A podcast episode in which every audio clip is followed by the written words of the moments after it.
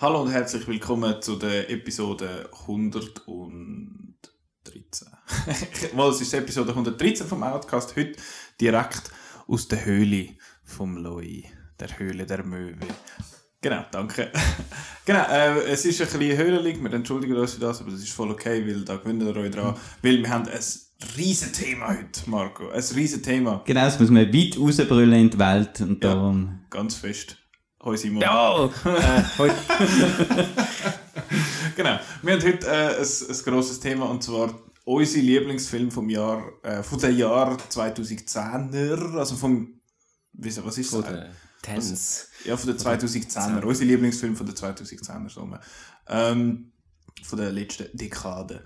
Nicht wahr? Ähm, da haben wir ein paar vorbereitet. Einerseits haben wir je eine Liste mit unseren elf Lieblingsfilmen. Also die Filme, die wirklich einfach, das sind die elf besten von dem Jahrzehnt oder so ziemlich.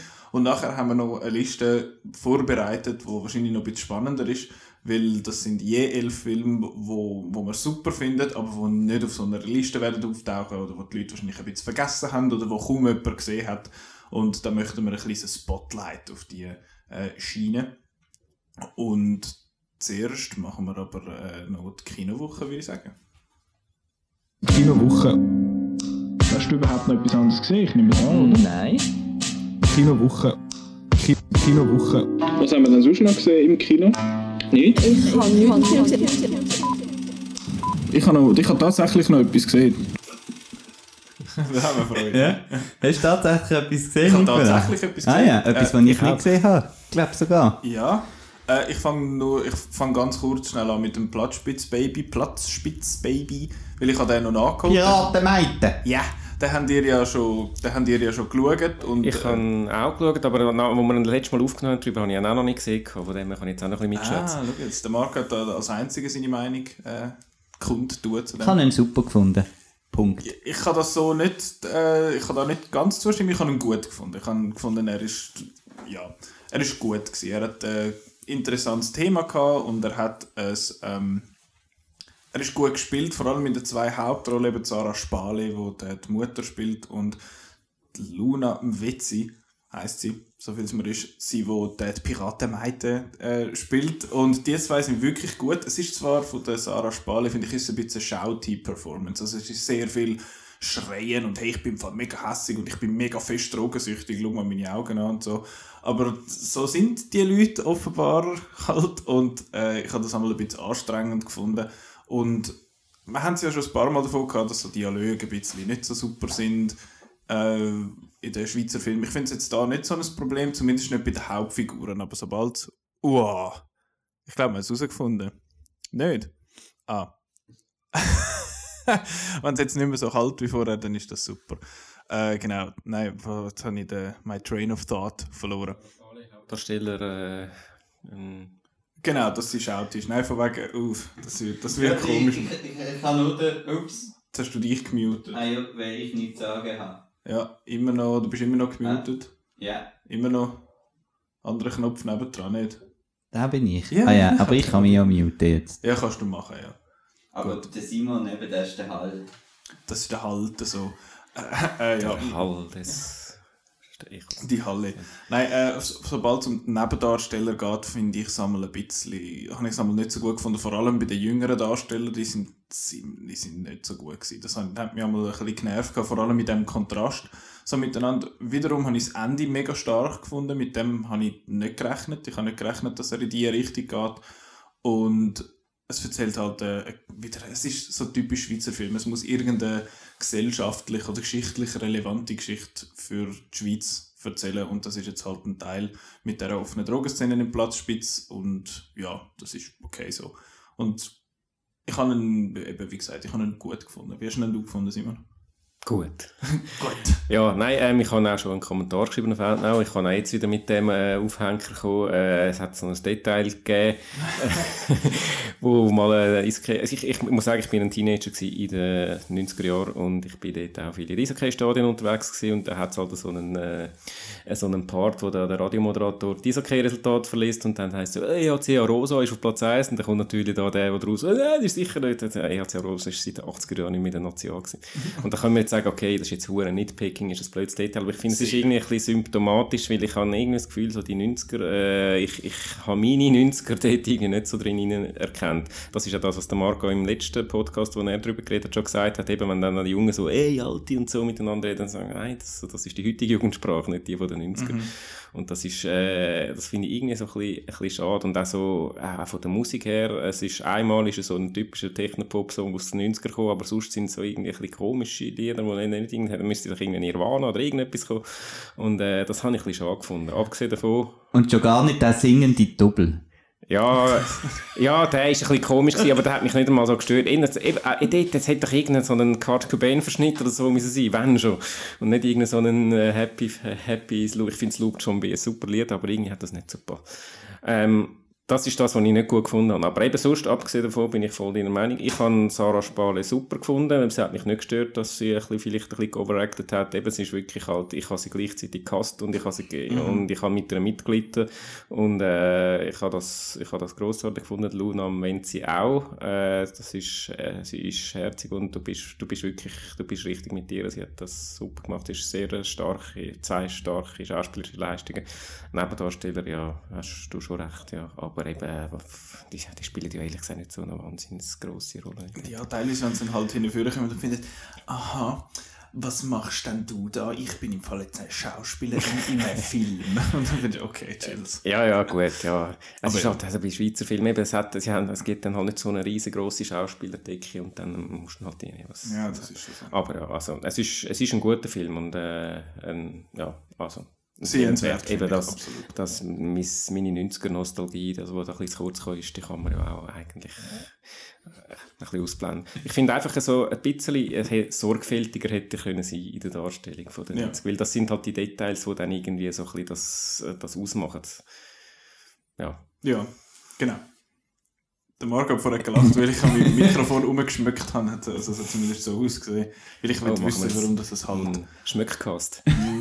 Ja, es ist, es ist äh, echt speziell heute. Aber es ist so. Oh, fertig. Äh, ihr zwei Wir sind ja immer am Tüfteln und ausprobieren. Und äh, wir sind ja. Genau. bei Folge 200 haben wir ja das Ziel gesetzt, sind wir dann perfekt. Mhm, mhm. Haben wir also noch ein bisschen Aber ganz perfekt ist nie cool. Aber man muss immer noch ein bisschen ein Ziel haben, um noch besser zu werden. Sonst Das stimmt. Also sobald wir ein Mikrofon haben, wo man jedes Schmatzen und jedes Brummeln in der Stimme hört, dann können wir aufhören, weil das wenn man dann lasse ich hört, dann dass ich da Ja, die du, ganze Zeit Hotdog ich habe dann eure Jeeps gehört. Ich hätte ja auch können vorbeikommen beim Das Oscar-Podcast. ist eigentlich die Idee, dass, genau, dass man das rausschneidet, aber ich habe es dann nicht gemacht. Nur in einer äh, Fassung. Ja, man hört ja noch die. Ich habe eben auch noch einen Schweizer Film gesehen, darum habe ich da schnell ein ein Ja, Dingseln. Und zwar Moskau einfach. Der Simon No, hat auch auch gesehen, aber noch nicht besprochen, so weiß man nicht. Genau. Ich habe die Review geschrieben. Ich könnte alles nachlesen. Ja, genau. Moskau einfach, äh, wenn wir schon sind, bei ni- die 90er Jahren nicht eingefasst, ähm, Moskau einfach hat, hat sich dort einfach gemacht, äh, no pun intended. Und zwar ist der einfach verdammt klaustrophobisch, weil, ähm, ja, wir dürfen nicht rausgehen, weil draussen müssen wir irgendwie alte Autos und alles ein bisschen anders verkleiden. Das heisst, wir bleiben in dem Theater und in dieser Wohnung und wenn einer schnell ein bisschen durchs Nittendörfli läuft, machen wir einfach das Licht ab, dass man nichts sieht, dann ist gut und keine Leute auf der Straße, dann müssen wir auch kein Kostüm parat machen. Äh, das ist mir extrem aufgefallen, wie, wie klaustrophobisch der Film ist. Ansonsten habe ich den, ja, ähm, sehr schlecht castet gefunden von der Hauptrolle. Also ich weiß nicht, wie, wie heißt der Herr? Philipp Graber. Ja, da habe ich also genau das, was du, wo du vorher so lustig nachgemacht hast, mit ich bin jetzt ein Schauspieler, ich erzähle, ich bin ein, bisschen ein Verschupfter und getraue mich nicht so recht jetzt da richtig etwas zu sagen. Und Zürichdeutsch ist auch nicht so mein Dialekt. Ich finde einfach, der Philipp Graber hat wirklich so ein bisschen, äh, ja, der treuherzige, äh, leicht eben tollpatschige, äh, aber doch irgendwie Liebe, das ist so ein bisschen irgendwie, äh, gut, das ist jetzt ein bisschen, ein bisschen hochgegriffen, ich sage seine Standardrolle, als ob ich zehn Filme gesehen hätte von ihm, ich habe vielleicht zwei oder drei gesehen. Der Freund, der Freund mich noch gut erinnern, ist auch von ja. Mischa Lewinsky übrigens, gleicher Regisseur, und äh, ist, ist mehr oder weniger die gleiche Rolle, oder? Wenn wir ehrlich Ja. sind. Einfach noch von zehn Jahren älter, aber äh, das sieht man mir auch nicht an. Man könnte auch noch als 20-Jähriger Ja. ja. gehen lassen. Ja, vor allem, wenn er dann da in dem, äh, in dem hip äh, ähm, Rebellen-Outfit umeinander läuft. Ja, Ich kann, ja, sorry, bist du noch? Nein, ich habe jetzt das noch ein bisschen vorweggenommen, es tut mir leid, ich meine, das ist natürlich nicht persönlich und so, aber ich habe es einfach, mir hat er ein bisschen gestört. Plus, ähm, Mike Müller genau das Gleiche, oder? Das ist so ein bisschen, ähm, ja. eine Mike ist Müller-Figur, eigentlich ja. ein, ein Mike Müller und der tut auch immer so deutlich reden, was er da muss sagen. Und äh, das ganze Schauspiel hat mich im Gegensatz zu der, zu der Rolle vom Deutschen, der Regisseur, der wirklich cool war, und auch die weibliche Hauptrolle habe ich Mhm. auch sehr, sehr gut gefunden. Und die Story ist dann einfach so ein bisschen, ich habe gedacht, es ging ein bisschen mehr um die Fischenaffäre, Ja, ich auch. aber es ist eigentlich so ein Fooled you. das, das übliche, ähm, Also, es ist eigentlich ein Rom-Com, wenn wir ehrlich sind. Ja. Aber Oh, cool. mit dem tollen Ding, glaub du bist so dagegen, dass einer bis zum letzten Drittel ein Ja, genau. Geheimnis hat und dann... Wie jeder ja. dort, ja, äh, Ja. da kommen beide, Nicola und meine Hass-Tropes kommen beide in Genau. diesem Film vor. Eben, er äh, hat nicht gern, dass, dass irgendjemand etwas nicht, den Leuten nicht sagt und dann irgendwie ist das das grosse Geheimnis, wie das Drama daraus gemacht. Das finde ich in dem Fall macht es noch Sinn. Also da kannst du wirklich nicht gross die, die, der Frau, nicht guten Frau sagen, dass jetzt du im Fall ein, ein Undercover-Cop bist. Ähm, bei mir ist jetzt ein bisschen Spoilerwarnung, aber äh, ja, dünnt, äh, man kann so 15 Durchzuheben. Sekunden, man kann bei Spotify so 15 oder 20 Sekunden vorspulen. Äh, ja, am Schluss, warum muss jede blöde äh, romantische Komödie am Schluss die, das grosse Finale vor allen Leuten auf der Bühne, natürlich auf der Bühne vom Schauspielhaus, er spielt ja im Schauspielhaus, und äh, wo alle zuschauen bei der grossen Premiere und äh, ich, also wenn ich sie wäre, ich würde das hassen. Ich will doch nicht, dass, da- dass, dass da meine persönlichen Sachen vor allen Leuten vorgetragen werden. Verbitte mal. und, ich- und, und, ich, und das ist einfach so wirklich, Entschuldigung, Marco, so richtig Klischee von Hollywood, äh, Schema, Plan 387, äh, romantische Komödie. Am Schluss muss dann da gross, sechs jetzt immer Fußballstadion oder sechs eben in auf, auf der Bühne vom Theater oder irgendwo und alle schauen zu und dann applaudieren und dann kommt dann so eine Nebenfigur, was noch geht, die dann als erste so Slow Clapping macht und dann kommen dann einfach so wirklich, nein, nein, bitte nicht. Und dort hat es mich so richtig abgestellt. Jetzt darfst du, sorry. Nein, was ich, ein bisschen lang. was ich eigentlich, das ist ein bisschen lang. Was ich eigentlich nachher wollte dir fragen, bist du rausgekommen? Ich habe gemeint, er hat dann am Schluss irgendwie die Hauptrolle gelandet. Und dann Ja, kommt er für eine Szene das- auf die Bühne und dann ist das Stück fertig. Das ist im Fall noch, da habe ich mich wirklich auch gefragt. Ich bin nachher noch ein bisschen googeln, also go, ja, go Das googlen. Stück vom, Äh, das ist das Stück vom Shake, was ist es gewesen? Äh, was ihr wollt. wollt. Genau, und ich muss ehrlich sagen, ich bin nicht der Shakespeare-Experte. Ich bin aber dann ein bisschen googeln, die Figur gibt's, aber es ist nicht, also, ich bin nicht ganz schlau geworden. Es ist ja wirklich irgendwie, ha- hast du das Gefühl, ja, der hat jetzt die Hauptrolle, dabei kommt er, aber er wartet, wartet über das ganze Stück und am Schluss hat er noch irgendwie fünf Minuten Auftritt. Aha, das ist jetzt seine Hauptrolle gewesen, oder was? ja, vor allem, weil der andere, Kollege, so eifersüchtig auf ihn ist und so. Der, Ja, der, genau, der ja. Lustige da, mit den lustigen Haaren. Den habe ich noch lustig gefunden. Aber äh, ja, das habe ich mich auch gefragt. Ich bin nicht ganz, ob, ob das einfach wirklich Shakespeare, aber äh, ist das jetzt einfach so eine entscheidende Rolle, die einfach nur fünf Minuten im Stück ist oder nicht? Das Shakespeare-Experten unter unseren Hörern können uns da gerne... Die Petra Richtig. tut sich jetzt die Haare auf, Äh, ja, wahrscheinlich. hoi Petra, Entschuldigung, wir, wir tun es dann auch mal äh, nachholen. Irgendwie, wenn es im Schauspielhaus läuft oder auch nicht. Oder was weiß ich. Äh, ja. Also Moskau, wir haben überhaupt noch nicht gesagt, um was es eigentlich geht. Das ist eben Der Fischenskandal. es ist ja eigentlich eine romantische Komödie im Umfeld vom Fischskandal. Also der Mischa, äh, der- nicht der Mischa Lewinsky, der Philipp Graber, der spielt äh, so einen Undercover-Cop, der eben da subversive Elemente im Schauspielhaus aufspüren, um da irgendwelche Verschwörungen aufdecken. Und dann lernt er da die Schauspielerin namens, weiß ich nicht mehr, Miriam Stein heißt die Hauptdarstellerin und die Rolle. Odile. Odil, genau. Odil Jota. Und äh, ja, verliebt sich in sie. Und eben dann. Ich habe es am Anfang noch lustig gefunden, eben so ein bisschen, das, äh, so ein bisschen den, den Humor, den er zieht aus, aus eben dem spießigen Cop, äh, also Cop, ist, das tönt jetzt so amerikanisch, mehr so eben äh, tapsiger Polizist und wo dann da so der, der Rebell spielt. Äh, und äh, ja, das ist noch dann noch lustig gefunden. Und eben, wo es dann so da die romantische Komödiebahn eingefahren ist, habe ich dann auch angefangen zu verrühren. Ja, mit dem Schiff und so. Nein, also, das ist völlig, es ist schon okay, ein Film. Äh, apropos okayer Film, der, der Simon und ich haben noch. Ja. Äh, apropos Schweizer Und Film. der Mike Müller war auch dabei, gewesen, genau fünf Sekunden. Und, und es hat etwa die gleichen äh, Produzenten und alles wie das Platzspitzbaby. Und zwar ist das äh, Jagdzeit. Hui. Aber ein Börsengang für eine Traditionsfirma vor dem Umbruch, das ergibt überhaupt keinen Sinn. Jemand von Ihrem Format sollte etwas mehr Fantasie aufbringen, finden Sie nicht auch? Ich bin entschieden dagegen. Walser hat die Chance, Wachstum und Marktanteile aus eigener Kraft zu steigern. Aber dafür brauchen wir Zeit. Zeit, die ein Börsengang nicht zulässt. Zeit, Zeit, Zeit, Sie langweilen mich, Meier. Der Clip langweilt mich irgendwie auch Ich wollte gerade sagen, also wenn auch jetzt schon das Gesicht eingeschlafen ist, dann viel Erfolg beim Film. Nein, es, äh, das ist eben der Film Jagdzeit. Da geht es um einen, äh, einen, was ist er, Finanzchef von einer Autoingenieur. so eine Autokomponente, die so irgendwie Motorenbestandteil herstellt, Genau. so eine Schweizer BV Autonau. Äh, Walser AG hat sie übrigens geheißen für die, die das sich für die Oh, sind. das ist unser Auto-Spin-off. Autonau. Autonau.ch, hey, das ist eine gute Idee. Astronaut.ch. Ähm, genau, das war nicht der Fall von Autonau.ch. Jesus Christ.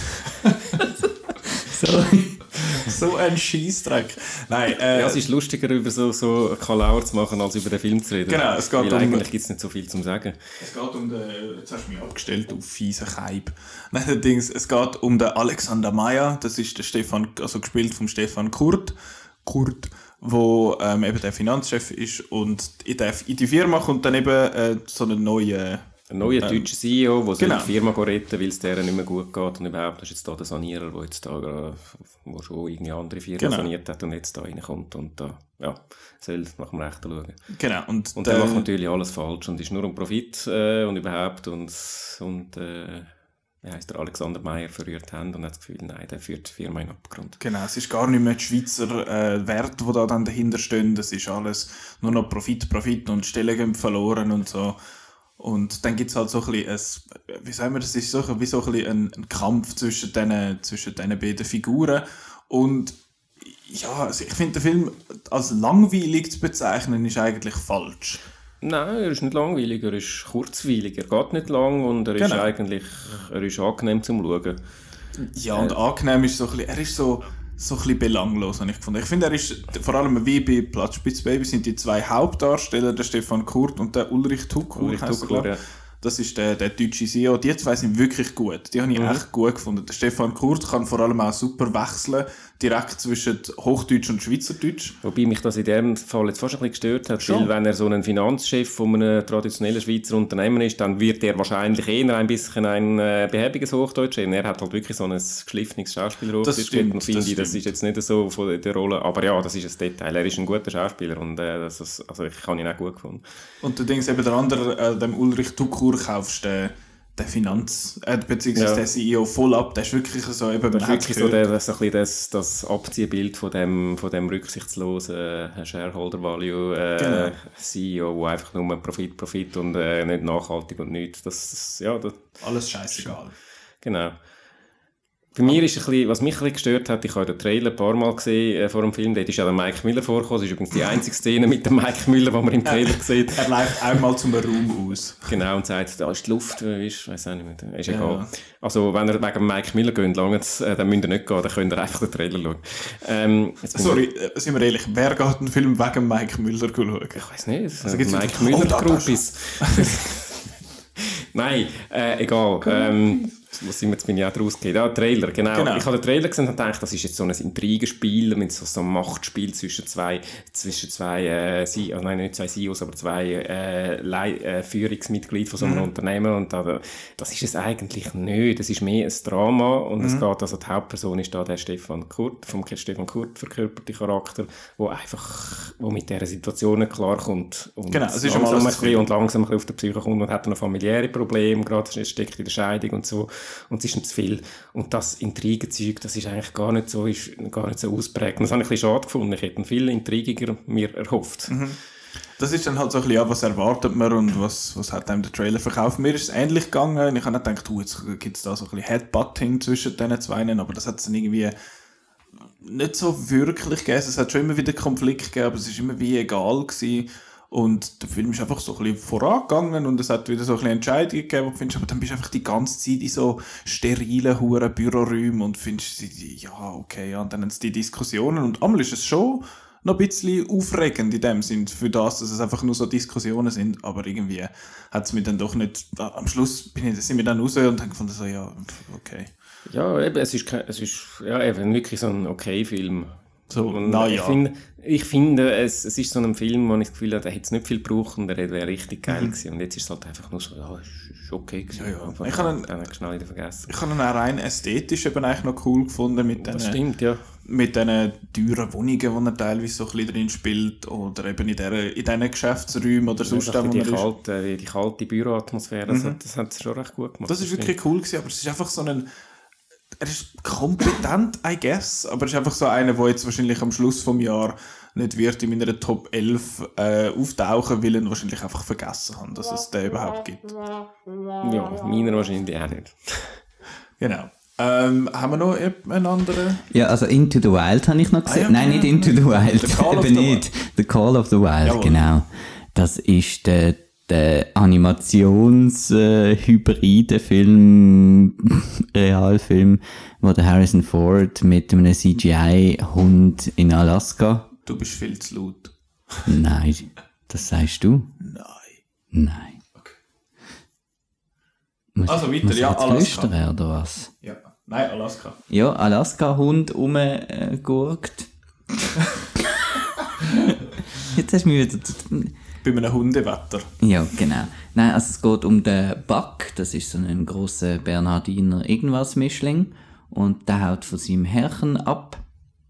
Also er wird entführt und dann kann er aber abhauen und äh, findet sich dann wieder irgendwo in Alaska, es ist so Goldgräberzeit und wird dann gefunden vom Omar Sy, seiner Figur, wo ihn dann als Schlittenhund anstellt, zum Post verteilen. Und äh, dann... Sorry, während du jetzt das alles erzählt hast, habe ich irgendwie das Gefühl gehabt, du redest vom Harrison Ford und nicht vom Hund. Der Harrison Ford wird als Hund angestellt. Den Film hätte ich schauen. Und dann, dann trifft er dann eben auf den, auf den Harrison Ford, seine Figur. Und in der zweiten Hälfte, also es ist so ein extremer Zwei-Hälften-Film. Die erste Hälfte ist er da als Posthund unterwegs mit dem Omar Sy. Und in der zweiten Hälfte geht er dann mit dem Harrison Ford, seiner Figur, in so eine einsame Hütte im Wald und lernt dort, äh, hört dort eben den Ruf von der Wildnis. The Call of the Wild. Genau. Title spoken by character. Genau. Nein, ja, der, der Titel ist wieder mal so das Schlusswort. Das gibt es auch noch oft, dass sie so einen Satz anfangen und dann kommt der Titel am Schluss. Das ist dann eben, er hört dann eben den Call of the Wild, weil er dann mit den Wölfen, ähm, mit den Wölfen zusammen ist im Wald plötzlich. Ach so. Anyhow. Spoilers. Äh, das Spezielle ist eben, wie gesagt, das ist von Chris Sanders, der Film, wo How to Train Your Dragon äh, gemacht hat. Und er ist also bei Animation sehr äh, Versiert. versiert. Und äh, was musst du jetzt du Fact checken? Glaubst du mir noch etwas nicht? Ich glaube, er glaubt mir etwas nicht. Ja, ich glaube dir etwas nicht. Das ist gut, viel Spaß. Ich glaube dir nicht, dass du den siehst. Und, nein, ich frage mich, wieso man das nicht als Trickfilm gemacht hat, weil, weil die Hunde sind alle äh, CGI, die Landschaft ist extrem CGI, also ist da irgendwie der Harrison Ford und der Omar Sy sind irgendwie im Studio gestanden und so und der Rest ist irgendwie fast aus dem Computer, hat man das Gefühl, wieso man da nicht, nicht direkt äh, einen Trickfilm daraus gemacht hat. Es ist natürlich klar, dass die Hunde alle so Sachen machen, die man nicht mit echten Hunden machen will. Man will irgendwie nicht in ein Kanu, verrissen den Bach und was weiß ich, äh, ins Wasser schießen, das macht nur ein Dog's Purpose. Also der Chris Sanders, ich, hab, ich bin verwirrt gewesen. Der Chris Sanders Ja. hat nur der erste How to Train Your Dragon Ah, ja, gemacht. ich habe ja gesagt, Darum How to ich- Train Your Dragon. Ich habe nicht gesagt, How to Train Your Dragon 2. Dragons. Ich bin verwirrt gewesen, weil ich habe gesehen bei meinen Stats, dass der Dean de Blois, dass der Ja, die drei gemacht hat, aber äh, sie haben die ersten zwei ist Co-Director gewesen, also ich nehme es zurück. Gut. Die Musik hat mich auch sehr an How to Train Your Dragon erinnert, auch von John Powell. Und ja, äh, ein guter Jugend, Jugendfilm, Kinderfilm. Äh, die Hunde eben haben halt alle extreme Ausdruckskraft durch das CGI, was sie sonst halt nicht hätten. Aber es ist einfach so ein bisschen, ein bisschen awkward, irgendwie. Aber Also mehr Ausdruckskraft als jetzt die Lions aus dem Lion King. Genau, ja, es ist mehr so ein bisschen, wir tun jetzt ein bisschen die Augenbrauen offen und, äh, ja. Aber so einer, wo findest so, ja, Nein, ist, so. ist gut, schön. Harrison Ford hat einen schönen Bart. Schön. okay. Ähm, dann, ähm, du hast vorhin noch gefragt wegen anderen Film, Peanut Butter Falcon, hat niemand mehr gesehen? Ich habe den nicht geschaut. Äh, nein, ich, nein. Ich habe es mir eigentlich vorgenommen, aber ich kann mich eigentlich nicht überwinden, weil ich fürchte, dass ich ihn wird hassen. Ich wollte aber wirklich eigentlich mit jemandem darüber reden, der den gut findet. Es soll so geben, er ist ja mal recht einladen. gut weggekommen. Ja, Wer haben wir auch, der Yannick. Der hat ein Review geschrieben. Mhm. Weil ich verstand es nicht. Mehr sage ich nicht. Okay. Ähm, die Aeronauts haben ihr zwei noch gesehen. Genau, ja, der ist ja schon vorletzte Woche gestartet. Ähm, ich habe ihn aber erst die Woche gesehen. Man kann ihn auch auf Amazon Prime schauen. Schon irgendwie zwei Monate, bevor er bei uns im Ja. Kino kam. Das habe ich leider so gemacht. Ich bin aber brav im Kino gewesen. Ui. Ähm, ja, äh, was gibt es über den Film zu Das sagen? ist eigentlich ähnlich wie, wie The Call of the Wild. Das sind auch zwei Schauspieler äh, vor einem Greenscreen. Ja, Ja. ja. Es geht um zwei Ballonpioniere von um 18, was ist es? Ja, mit 1850 oder 18, ich weiß es auch nicht mehr genau. Ja, 19. Jahrhundert. Wo wollen, also sie, äh, gespielt, Felicity Jones und Eddie, Eddie Redmayne übrigens, wo wir von, ja, schon in Theory of Everything zusammen gespielt haben, sind jetzt da wieder vereint. Ähm, sie spielt da Pilotin, äh, Pilotin und er spielt einen Wissenschaftler, der da Wetter, äh, er ist der, wo, wo gesagt hat, hey, man kann im Fall Wetter, kann man im Fall vorhersehen und alle lachen raus, eh nicht, du ein Spinner. Der Und, Eddie äh, Redmayne hat übrigens vieles gemeinsam. Es ist jetzt nicht mein Zitat mit dem Herr Graber, wo wir vorher äh, erwähnt haben. Ja, das, das der ist etwas. Kollegen entdeckt. Der- das ist ja der, Der Eddie Schweizer Redmayne, ist der, oder der Eddie Redmayne ist der Philipp Graber von, von England. oder umgekehrt. Äh, ja, das ist eigentlich eine gute Erkenntnis. Stimmt, jetzt wo du sagst, ja. Also der kleine, Der Marco hat das äh, gewusst. Also nicht ich. Der andere Danke, Marco. Er hört ja unseren Podcast Genau. regelmäßig. Das ist jetzt mal ein Hörerhinweis gewesen, sozusagen. Er Ähm, ist auch schon da gewesen. er ist also auch schon, stimmt, ja. Stimmt, Star Wars hat er Star Wars, ja.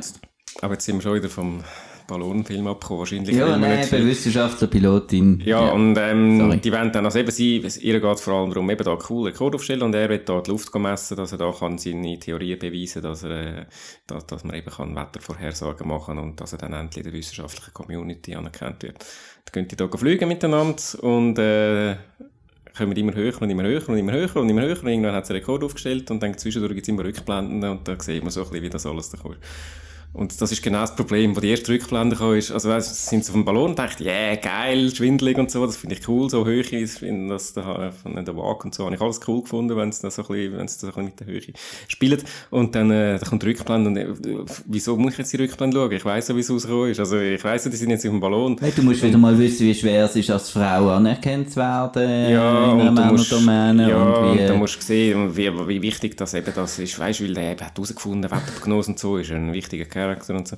Aber äh, mich haben die, die Führungsblenden so furchtbar lang, gelangweilt. Ich habe gefunden, der Film hat drei geile Szenen gehabt. Die erste Szene war, wo sie ins Unwetter gekommen sind mit dem Ballon. Die zweite Szene war, wo sie dann äh, weit oben war und da hat müssen auf den Ballon ausverkreisen, um äh, zum da go retten, dass sie wieder runterkommen. Und die dritte, was war die dritte? Die Landung Ah, die vielleicht. Landung, genau, die Landung, wo es dann, am Schluss wieder, also das ist jetzt kein Spoiler, also doch ein bisschen, aber es beruht auf einer wahren Begebenheit, können wir alles nachlesen, wie es dann landet. Das sind so ein bisschen, das sind halt die Action-Szenen in Anführungszeichen und die sind cool, die sind cool gemacht, sind eben wirklich so ein bisschen, äh, äh, ja, also kommst selber irgendwie äh, kalte Füße über, weil sie so, äh, hast das Gefühl, oh Scheiße, es geht dann runter. Äh, ja. Geh dann aus dem Kino sitzt du ganz tief. Und äh, 4DX, das. Problem ist, das sind einfach, das ist irgendwie ein, ein Viertel vom Film gewesen oder so und der, der Rest ist einfach Rückblende gewesen, was mich nicht interessiert hat und wo ich lang, mich gelangweilt habe. Ja, und die zwei zusammen, das hat mich jetzt irgendwie auch nicht so beeindruckt.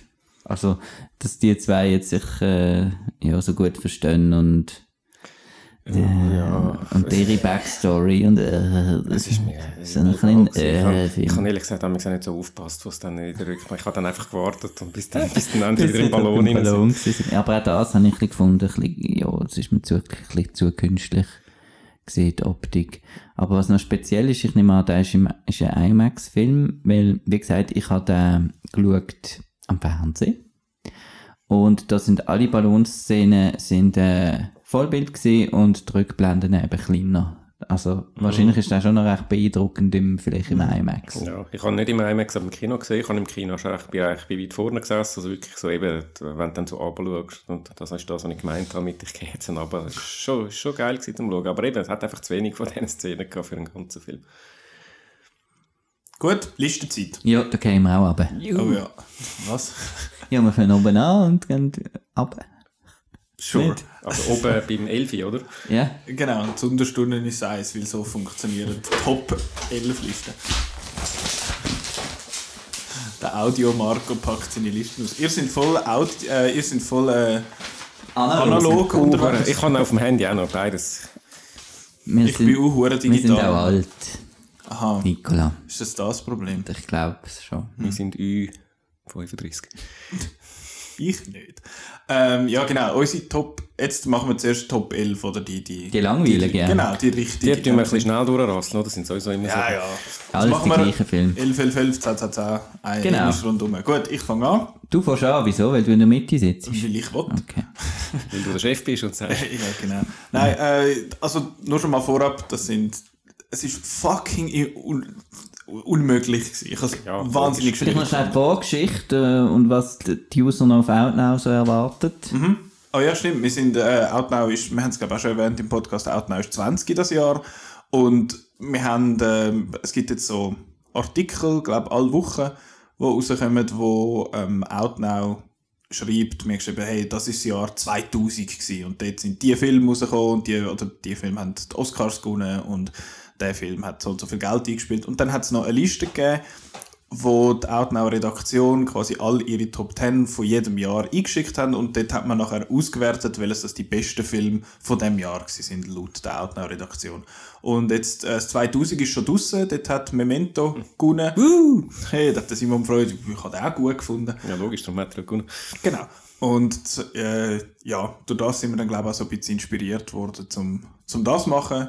Und wir haben aber auch wollen, das ein bisschen sitzen lassen, Jahr 2019, dass man die nicht gerade direkt am Schluss macht, weil es hat so, da kommt dann der sogenannte Recency Bias drin rein. Das heisst, etwas, was du erst gerade gesehen hast, ja, ist, hast noch ein bisschen präsenter als etwas, was du vor zwei Jahren gesehen hast. Je nachdem. Ähm, und jetzt haben wir unsere Liste gemacht und es ist mega schwierig gewesen, das auf elf Filme abzubrechen. Meine Filme sind also ein bisschen aus der zweiten Hälfte von der 2010er, weil ich dann am meisten Filme gesehen habe. Äh, ja, und ich habe schweren Herzens einen müssen rausrühren, wo ich eigentlich mega gerne drauf hätte, und das ist The Force Awakens gewesen. Der hat es leider gerade nicht geschafft. Aber auf dem Elfi bei mir ist dann der andere grosse Franchise-Film, und zwar The Avengers vom Jahr 2012. Ja, ich habe ja müssen irgendeinen Marvel-Film reinnehmen, äh, zu meinem Ruf gerecht werden, nicht wahr? Ähm, ja, ich finde die Avengers super, das ist äh, so auch stellvertretend für, für das ganze Marvel-Gedöns. Mir hat der super gefallen, auch nach dem vierten Mal schauen oder fünften Mal finde ich den immer noch super. Mir gefällt der extrem gut, aber den habt ihr eh alle gesehen, die zulassen und die da sitzen. Darum verliere ich nicht mehr viel mehr Wör- Wörters über die Avengers. Platz 11, weil will ich richtig kümmern. Richtig, Simon. Okay, ja. Ähm, ich muss auch meinem Ruf gerecht werden und habe darum keinen Marvel-Film auf meiner Top 11. ähm, ich habe auch keinen Star Wars-Film auf meiner Top 11 und das tut mir ein bisschen weh, weil zumindest zwei von den, ah nein, also zumindest zwei habe ich sehr gut gefunden, aber ähm, ja, man muss halt irgendwo dann einfach äh, Grenzen ziehen. Äh, Platz 11, ich fange, ich bringe ihn gerade hinter mich, da haben wir, das hast du ja wahrscheinlich auch, es ist Knives Out bei mir. Da müssen wir eigentlich gar nicht mehr drüber reden, weil da haben wir schon 100 Millionen Mal drüber geredet. Genau, in den letzten paar Folgen haben wir den massiv aufgehypt. Genau. Und läuft immer noch im Kino. Läuft immer noch im Kino. Würde ich vielleicht sogar noch ein viertes Mal schauen. Ja, ich ein drittes Mal. Maybe. Ja, Knives Out, Platz 11 von Simon. Mein Platz 11 ist äh, The Avengers. Ah ja! ja! Hey, die sind Was zur. Hölle? Äh, Was und zur zwar äh, habe ich da auch meinem Ruf müssen gerecht werden und dann nicht weiter oben. Ich hätte jetzt gedacht, du hast vielleicht weiter oben einen Marvel-Film. Aber ähm, dort bin ich noch voll dabei gewesen bei diesem Marvel-Ding. Äh, Age of Ultron ist bei mir so ein bisschen der Wendepunkt gewesen, was angefangen hat mit jetzt habe ich nicht mehr so Freude wie auch schon. Aber äh, da der erste Avengers wirklich extrem lässig und da ist halt auch so ein bisschen ähm, da ist ein grosses Ding gewesen, dass die Figuren zusammenkommen und in einem Shot da stehen und so weiter. Und jetzt, äh, jetzt hat man so ein bisschen das Gefühl bei den Machern und so, ja, es ist nicht mehr gut genug, man muss immer, immer mehr, mehr, mehr, mehr, mehr. Und ich habe das dort schon toll gefunden und mir hat das eigentlich, ich finde das immer noch der beste Marvel-Film. Alles klar. Ja. Die Avengers, Platz 11 bei Marco. Jetzt Platz 10 bei mir ist äh, einer von letztes Jahr. Ähm, ja, ich habe den gehypt, maßlos das ganze Jahr, letztes Jahr, seit er rausgekommen ist, und das John Wick Chapter 3 Parabellum.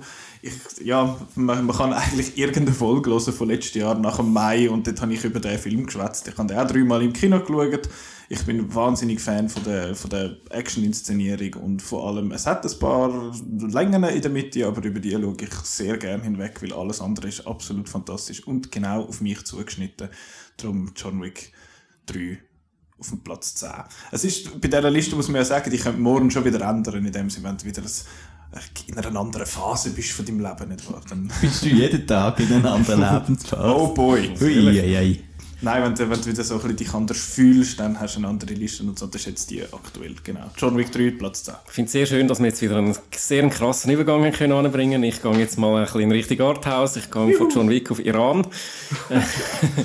mein äh, Platz 10 ist Jahr, aus dem Jahr 2011 und heißt The Separation vom Ashgar Farhadi. Ich kann unbedingt einen Film vom Ashgar Farhadi reinnehmen. Das ist... Ähm, also Separation hat damals auch, der hat ziemlich äh, für, für so einen äh, Trigon-Film hat er so ziemlich, soll ich sagen, für äh, Furore gesorgt. Er hat den Oscar gewonnen als bester fremdsprachiger Film. Leider nicht als bester Film, wie man ja heutzutage das auch machen kann. Heutzutage? Äh, bester fremdsprachiger Film hat Berlinale gewonnen. Er ist wirklich, äh, und er ist auch recht erfolgreich gewesen, glaube ich. Zahlen wüsste ich jetzt nicht, aber egal. Äh, jedenfalls, ich finde, der Ashgar Farhadi, Regisseur, der schafft es wie wenig andere, wirklich einfach eine packende Geschichte erzählen, sodass du auch einfach einen iranischen Film, der vielleicht so ein bisschen als Hollywood erprobt und irgendwie so, ja, okay, muss man gut finden. Äh, den muss man nicht gut finden, der ist einfach extrem stark erzählt und packt richtig. Ich finde das, ich habe den grossartig gefunden. Ich will ihn wieder mal schauen, ist darum, kann ich auch nicht mehr wahnsinnig viel darüber sagen, es ist neun Jahre her, seit ich den gesehen habe, aber äh, super.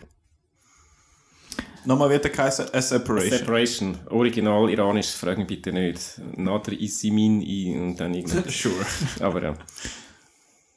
Platz 10 Ja. ist aus dem Jahr 2010, also schon ein bisschen älter. Und das ist äh, Martin Scorsese in Shutter Island. Oha. Ja, äh, ich, äh, Shutter Island ist mein Lieblings-Scorsese, was aber nicht daran liegt, dass die anderen nicht gut sind oder so, sondern einfach, dass er doch ein bisschen mehr äh, meine Genre-Vorlieben äh, huldigt, ähm, indem er da den Film Noir slash bisschen Horror Light und Verschwörung und so weiter und ja, super da mit diesen Kostümen und äh, so, diesen Bildern und dieser Musik und äh, ja, Das ist ein cooler Film, Film. hat mir auch sehr gut gefallen. Mhm, Das ist einer von, von den wenigen Scorsese, die ich ja gesehen habe. Nicht wahr? Shutter Island, Platz 10 von Marco. Ähm, mein Platz 9 ist aus dem Jahr 2016 von einem Regisseur, wo man nachher, wo sicher noch an der einen oder anderen Stelle erwähnt wird, vom Denis Villeneuve, und zwar ist das Arrival. Ähm, ja, Arrival ist ein, ein fantastischer, ziemlich gescheiter, wenn du so willst, äh, Science-Fiction-Film, der wirklich sehr äh, so Science-Fiction ist und er geht, ich finde es halt spannend, wie er mit dem Konflikt umgeht. Es kommen da äh, Aliens auf die Welt und also auf die Erde und man versucht sie nicht irgendwie niederzuschiessen oder so, zumindest diese Person nicht, sondern der Amy Adams, ihre Figur, ist äh, Linguistin und versucht mit denen zu kommunizieren. Und ich bin so Fan von dieser Sprache, dass die nicht, ja, dass die nicht aussieht wie eine, wie eine Sprache, sondern wie eine ja, halt völlig anders gesehen. Du siehst so einen Kaffeefleck eigentlich, also mit diesen Kreisli da. Und es ist halt eben auch nicht von einem Linguist gemacht worden, die Sprache, sondern von einem Designer. Und das sieht man. Und ich finde das wirklich ein super Film. Es sieht super gut aus. Ich glaube, es ist der Bradford Young, der Cinematography gemacht hat. Sehr, sehr cool. Sieht auch super aus, so effektmäßig. Ist nicht ein wahnsinnig effektiger Film in dem Sinn. Aber sehr, sehr cool. Arrival auf Platz 9 bei mir. Cooler Film, ja. Leider nicht in meiner Top 11, aber es wäre auch langweilig. Mein Platz 9, äh, der Lobster. Hui! Beide Hälften. Ja, beide Hälften. Die erste habe ich noch ein bisschen cooler gefunden, aber ich finde die zweite auch cool. Ich finde, gerade so ein bisschen als Kontrast zu der ersten. Äh, ja, ich weiß nicht, wie, wie gut der Film in dieser Runde äh, Ich finde ihn cool. Also mir gefällt Aber, die äh, erste Hälfte bedeutend besser als die Ja, ich zweite. habe auch in Erinnerung gehabt, dass der Marco nicht so der grosse Fan ist vom Film. ich habe auch die erste Hälfte gut gefunden und nachher nicht Mir, mehr mir gut. gefällt einfach das Schräge, der schräge Humor der vom Jorgos Lantimos, der macht ja immer ein bisschen komische Filme und das Komische, äh, das gefällt mir und das Szenario eben da mit dem, äh, dass, dass alle müssen jetzt äh, einen Partner haben, sonst äh, dürfen sie nicht, sonst kommen sie da eben da in die komische Heilanstalt und das habe ich einfach, das habe ich eigentlich eine coole, coole Ausgangslage gefunden und auch cool umgesetzt. Eben die, zwei, und die zweite Hälfte habe ich auch gut gefunden. Ja, ist dann halt ist dann halt ein bisschen anders, aber ja, mir hat er gefallen. Platz, wie viel haben wir gesehen? Neun. Neun. Gut. Arrival of the Lobster 2. To äh, Captain Phillips. Die Arrival of Captain Phillips. Ja, der ist auch im Wasser, der Lobster ja auch und so Ja, ja. weiter. Äh, ja, ich habe einfach wollen, ähm, ich habe unbedingt wollen einen Paul Greengrass Film drauf haben. Ähm, ja, 2013. Weil das ganze Shaky Cam ist dann so, so ein- eine Weile lang so ein Mode-Diss-Wort gesehen, irgendwie. Und der Paul Greengrass ist wirklich der, der das, das Konzept von der Shaky Cam und von mir machen jetzt das dokumentarisch und so, aber trotzdem als Thriller wirklich einfach perfekt äh, im Griff hat.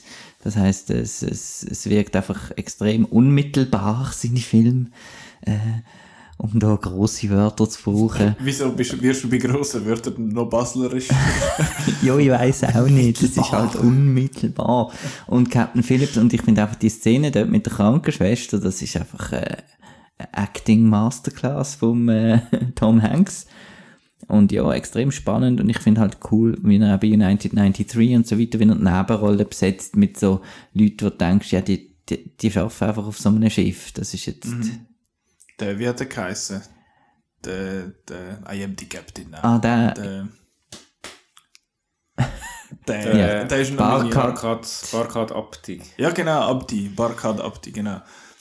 ist denn der in deinem nächsten Film? Der oder? ist im nächsten Film. Und zwar auf meinem Platz äh, ha, ha, ha, 8 ist Blade Runner 2049. Doppel Villeneuve. Apropos Denis Villeneuve, ja. Ich bin ja, ja, ich weiß nicht, ob ich mir jetzt da finden mache, aber ich finde den ersten Blade Runner ja ein bisschen langweilig. Äh, mir gefällt der zweite bedeutend besser. Er ist auch langsam wie, wie der erste, aber mir gefällt er einfach visuell extrem gut. Das ist einer der visuell schönsten Filme, die ich je gesehen habe in meinem Leben. Und das sind jetzt nicht so viel wie bei euch, aber doch auch ein paar. Und ich finde, ja, es ist wirklich eine mega coole Geschichte. Er ist super gespielt. Am Hans Zimmer sein Score finde ich gut. Äh, ja, ich bin ein grosser Fan von Blade Runner 2049. Platz 8. bin ein grosser Fan, vielleicht kommt er noch. Ähm, Platz 8, äh, anderer visuell grossartiger Film, Roma, mein Platz 1 von 2018. Haben wir auch schon mal darüber geredet, können wir relativ kurz abhaken, dann können wir wieder an dieser Stelle wieder jammern, dass der, dass der auf Netflix gibt und dass man den unbedingt im Kino muss sehen und so weiter, aber haben wir alles schon gehabt. Gib weiter an Marco. Äh, äh, danke. Äh, ich äh, rede auch wieder, es redet, wir reden immer auf den gleichen Film, wo wir einfach, wenn, wenn, vor allem wenn es so bei den kleineren darum geht, äh, erzähle ich wieder mal von Like Crazy. äh, das ist mein Platz. Gell, Simon, bist du dabei gewesen, wo wir den geschaut haben, oder? Äh, ich habe ihn gesehen. Oder hast du ihn gesehen? Haben wir den zusammen gesehen und ist das einfach eigentlich nicht gut gefunden? Oder ich, Ja. ich muss jetzt erst wieder meine Wertung Das ist äh. Platz 8, äh, Like Crazy. Das ist, ich habe sehr gern zwischendurch wieder mal einen, einen romantischen Film. Und das ist mit der Felicity Jones und ähm, ähm, Late and Great Anton Yelchin einfach eins von der Ah, ja, genau, das nettesten Perle sozusagen, wo man, wo man kann, kann haben. Und äh, Jennifer Lawrence ist noch in einer Nebenrolle. Und es geht hier um eine Liebesgeschichte über, zwischen England und Amerika, wo es dann Probleme mit dem Visum gibt und so weiter. Und ja, es ist einfach schön. Ja, der Ebi hat ihn nicht so gut gefunden. Der Ebi gesehen, hat nicht so gut gefunden. Ui, nein, sechs Sterne und äh, einer von der besten Filme in diesem Genre. Und mit einem tollen Soundtrack. Und einfach mit tollen Leuten und so toll. Toll. Like crazy. Ja, schaut da. Habe ich geschaut. Ich nicht. Müsste noch, hä? Schaust du dann nochmal noch? Äh, Gibt einen Ketchup. Ja. Ja. Äh, einer, der nicht ins Ketchup muss, weil, äh, ja, Überleitung, keine. Äh, Simon hat ihn schon auf der Liste gehabt, äh, Knives Out.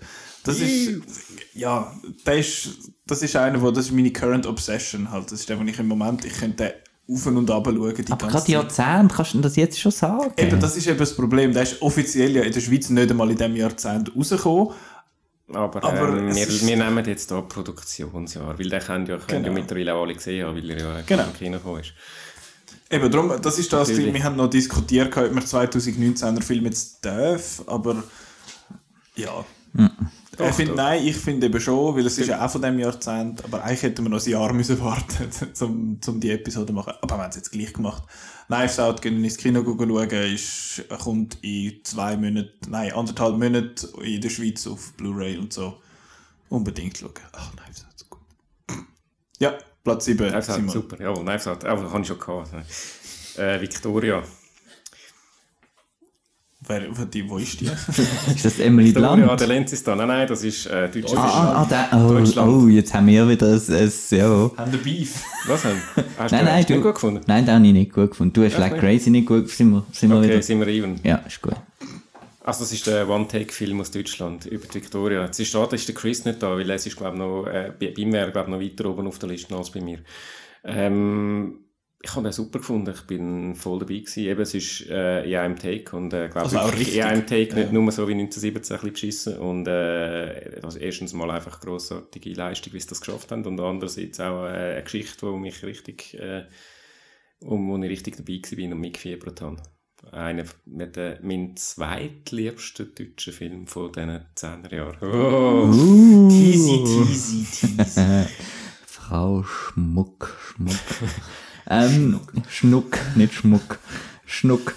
Ähm, Schnuckelig ist auch, äh, der, der, ja, und der Florida Project, muss ich nicht dazu sagen. Platz 7, äh, Film, den ich jetzt wieder könnte schauen und morgen auch. Ja, das ist eben wichtig bei diesen Filmen, dass man die, äh, dass man die immer wieder schauen eigentlich unbedingt.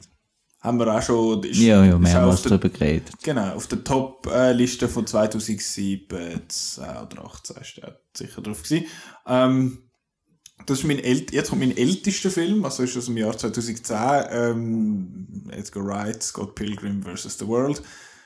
Das ist auch einer, den könnte ich jetzt gerade einstellen und jetzt gerade schauen, weil ich habe so Freude an dem Film. Ja, das Scott Pilgrim ist nicht der sympathischste Hauptdarsteller, das ist absolut wahr, aber ich finde den Film so fantastisch. Es ist der beste Film, der nicht auf einem Game basiert, aber ist wie ein Game und ja, so, so, so gut. Scott Pilgrim vs. The World, Platz Nummer 6 bei mir. Ja, ähm, dann löse ich jetzt gerade das grosse Geheimnis um den zweiten deutschen Film. Ich habe gerade beide hintereinander. Whitney Schnuck, ja. äh, Toni Erdmann. Das war, glaube ich, auch so ein bisschen eine Überraschung, gewesen, halt dort eben Das mit ist noch natürlich ganz immer auch, es ist immer auch ein Erlebnis dabei. Ich tue jetzt nicht mehr keine Geschichte erzählen, aber ja, äh, ich glaube, ich habe mich die Geschichte ja schon hundertmal erzählt. Es ist halt einfach, äh, wenn du nicht, du rechnest nicht damit, du rechnest mit einem langweiligen Film und äh, es ist ein grossartiger, berührender und lustiger Film aus Deutschland von der Maren Ade. Übrigens auch der höchste von einer Frau. Ade. Ade, Frau Ade. Ich glaube, der höchste von einer Frau auf meiner Liste, äh, wenn ich kurz, ja. Ähm, und ja, super Film. Geht zwei, drei, Viertelstunden und ist eigentlich doch nicht langweilig. So ist es. Grossartiger deutscher Film, Toni Erdmann. Platz 6. 6. Der Terence Malick macht auch lange Filme. Scheint's. Äh, einer davon ist The Tree of Life. Der ist so tief. Schon wieder Beef, scheiße. Jetzt muss ich wieder Was? einbringen, was ich auch nicht gut finde. Was findest du den blöd? Also blöd, nicht. Er ist super gemacht, aber ich kann einfach die Story. So. Ähm, Aber dann- du darfst jetzt, du den gut findest, nicht ich. Nein, er ist einfach gut und er ist Platz 6 und da gehört er hin und es ist äh, mit dem Brad Pitt und ich habe das erste Mal der Jessica Chastain wahrgenommen und äh, sie hat mich sehr beeindruckt als Debüt. Es ist wahrscheinlich nicht das Debüt gesehen, aber äh, für mich das Debüt Jessica Chastain. Dann äh, natürlich der Einsatz von klassischer Musik wie Perd und weiß nicht was, hat denn das alles ein bisschen nachgeforscht, was er da alles für äh, moderne Komponisten gebraucht hat und hat recht coole Sachen drin. Dann die ganze äh, visuelle Kraft von dem Film und äh, ja, es ist halt einfach, es ist mein ich habe ähm, Thin Red Line damals äh, wieder vergessen gehabt, ein bisschen, als ich Tree of Life bin schauen und darum ist es auch, ein bisschen auch mein erster, äh, mein erster wirklich so Flüstermellig gesehen und äh, Der ASMR, man. für mich ist das halt etwas Neues gesehen und ich habe das, ich habe das toll gefunden und finde es immer noch toll. Schön. Tree of Life auf dem Platz 6 von Marco. Mein Platz 5 ist mit dem, auf dem Poster ist ein cooler Mann mit Sonnenbrillen und Rasterpunkt. Und zwar ist das Nightcrawler von Tony Gilroy, wo mich richtig geflasht hat, wenn du so willst. Als ich den im, Kino gesehen habe, das ist echt das ist so eine richtig ja, man, man, man sagt, es ist so ein bisschen klischeemäßig, aber man sagt, ja, der Schauspieler verschwindet total in dieser Rolle. Und das ist, ja, es stimmt jetzt da in dem Fall einfach. Der, der Jake Gyllenhaal ist total übergangen worden von der Academy. Aber das ist ja immer wieder so eine Diskussion für, für, seine, für seine Rolle und auch sonst super gut besetzt, sieht super aus. Ist recht verstörend auf einen, zu einem gewissen Grad, vor allem eben wie die ganze, wie das Business in den USA funktioniert mit diesen Filmern, die da so Unfallstellen gehen, gehen filmen und das nachher verkaufen und weil er einfach ein furchtbarer Soziopath ist und überhaupt nicht weiß, wie Menschen funktionieren ähm, und quasi Mensch sie im Internet lernt, das ist glaube ich eh schon keine gute Idee.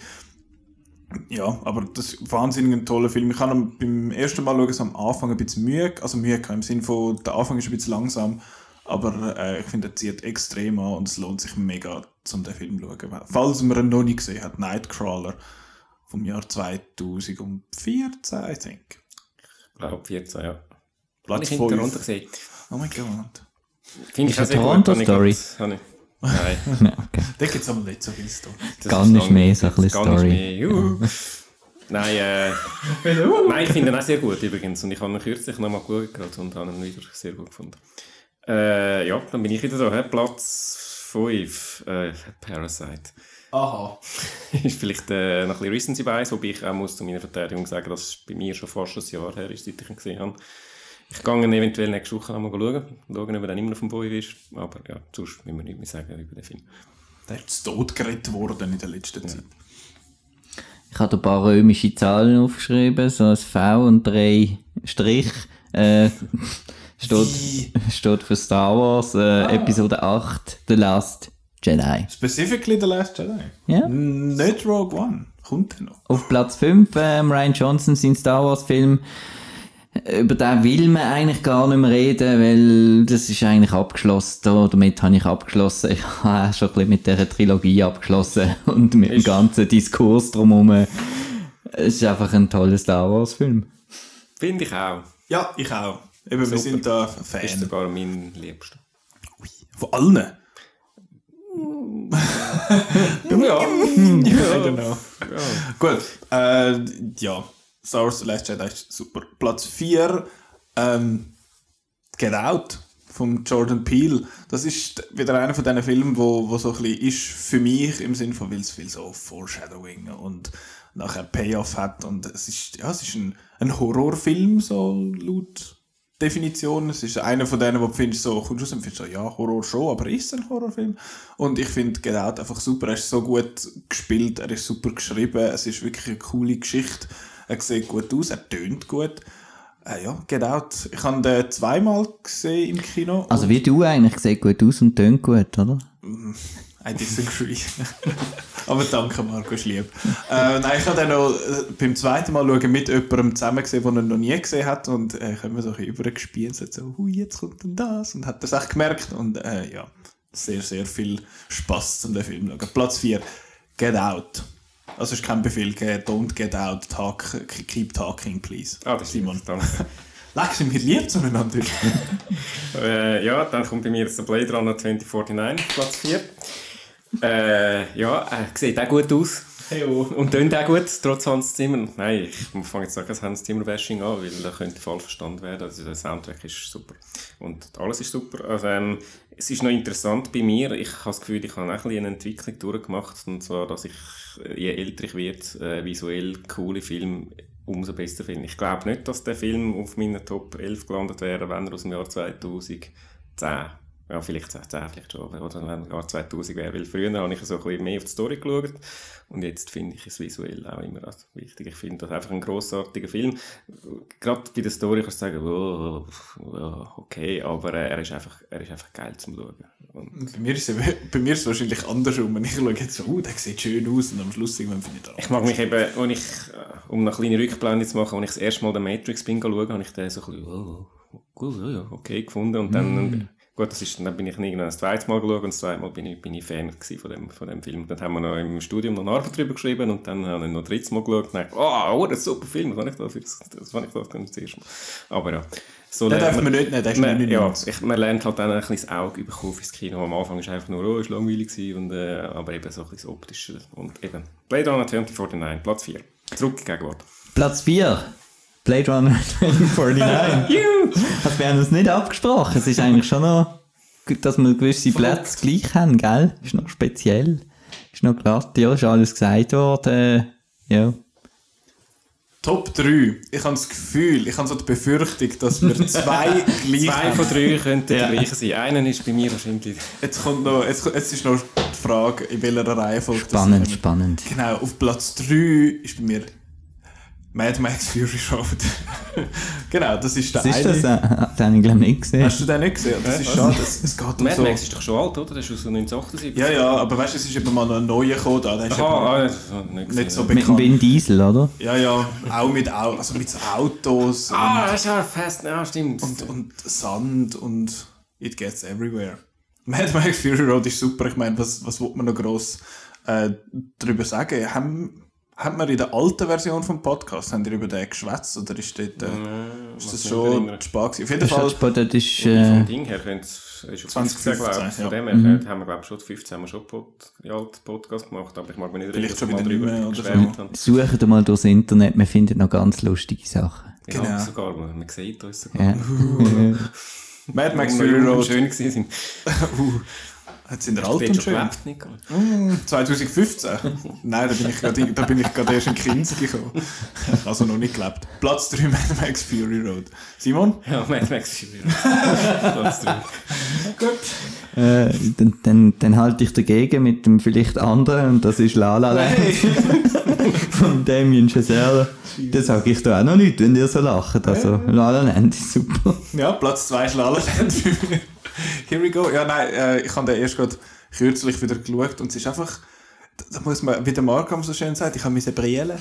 Äh, wenn man das so Ja. darf sagen. Der Schluss ist so gemein, aber er ist so schön und Das ist grossartig, der beste Schluss. ich muss, ich, ich muss ja zweimal brüllen bei dem Film. Am Schluss und nach den ersten fünf Minuten, wo die Titles kommen, weil es ist einfach, es ist einfach so schön und es ist so eine schöne Geschichte und du hast vorher bei Like Crazy Marco schon gesagt, es ist einfach so, so ein Paar, wo du sagst, aha, so schön und ich, die zwei auch, einerseits sind es einfach schöne Leute, die zwei, aber sie passen so zusammen und darum tut der Schluss umso mehr weh und er ist, sieht super aus, der Soundtrack kann ich immer wieder hören, das ist einer von meinen zwei Wecker, ist Another Day of Sun, ähm, love it, love it. Es ist Ja. grossartig. La La Land ist mein Platz 2. Dann mache ich einen kurzen Break in unserer Mad Max La La Land Party. äh, dann wisst ihr nachher auch schon, was mir so heiß ist. ähm, mein Platz 2, ein kleinerer Film wieder, äh, Four Lions. Uh, habe ich gesehen. Wow, sehr gut. Indeed.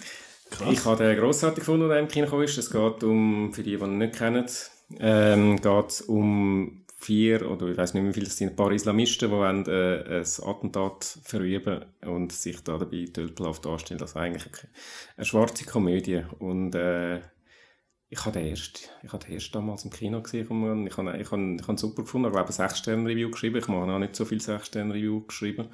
Und äh, ja, muss nicht mal schauen. Ja, ist ein cooler Film, ist definitiv unkonventionelle Komödie, wenn du so willst. Ja. Er, sie sind einfach unglaublich dumm. Sie sind die grössten Trottel auf der ganzen Welt und ich habe ihn eben auch noch recht mutig gefunden, dass einfach äh, wirklich die, äh, in so einem Licht, also das ist auch noch zu diesen Zeiten so da die Mohammed-Karikaturen und so hat man da drüber, ja, also so ein bisschen, und, und dann so einen Film ins Kino bringen, habe ich auch, schon recht mutig. Und Also- ist von Chris Morris, äh, kennt man äh, auch von die IT-Crowd, äh, eine Serie, die ich auch sehr cool finde, wo, wo es ist auch mein Humor einfach, ich finde, das kann, kann sowieso lachen. Der bekannteste Schauspieler dort ist wahrscheinlich der Riz Ahmed, hätte ich jetzt gesagt, in Ja. Runde, wo Ja. eben Das Nightcrawler. damals, ich glaube, damals habe ich den noch nicht kennen. Ich habe, glaube ich, das erste Mal gesehen. Äh, ja. Super Film. Four Lines Platz 2. Marco? Ich muss mich wieder ein bisschen erholen, schnell von dem Schock. Hast du den gesehen und doof gefunden, oder was? Ich kann nicht meine Wertung suchen. Ach so. Äh, Platz 2, Mad Max Fury Road. Ja? Ja.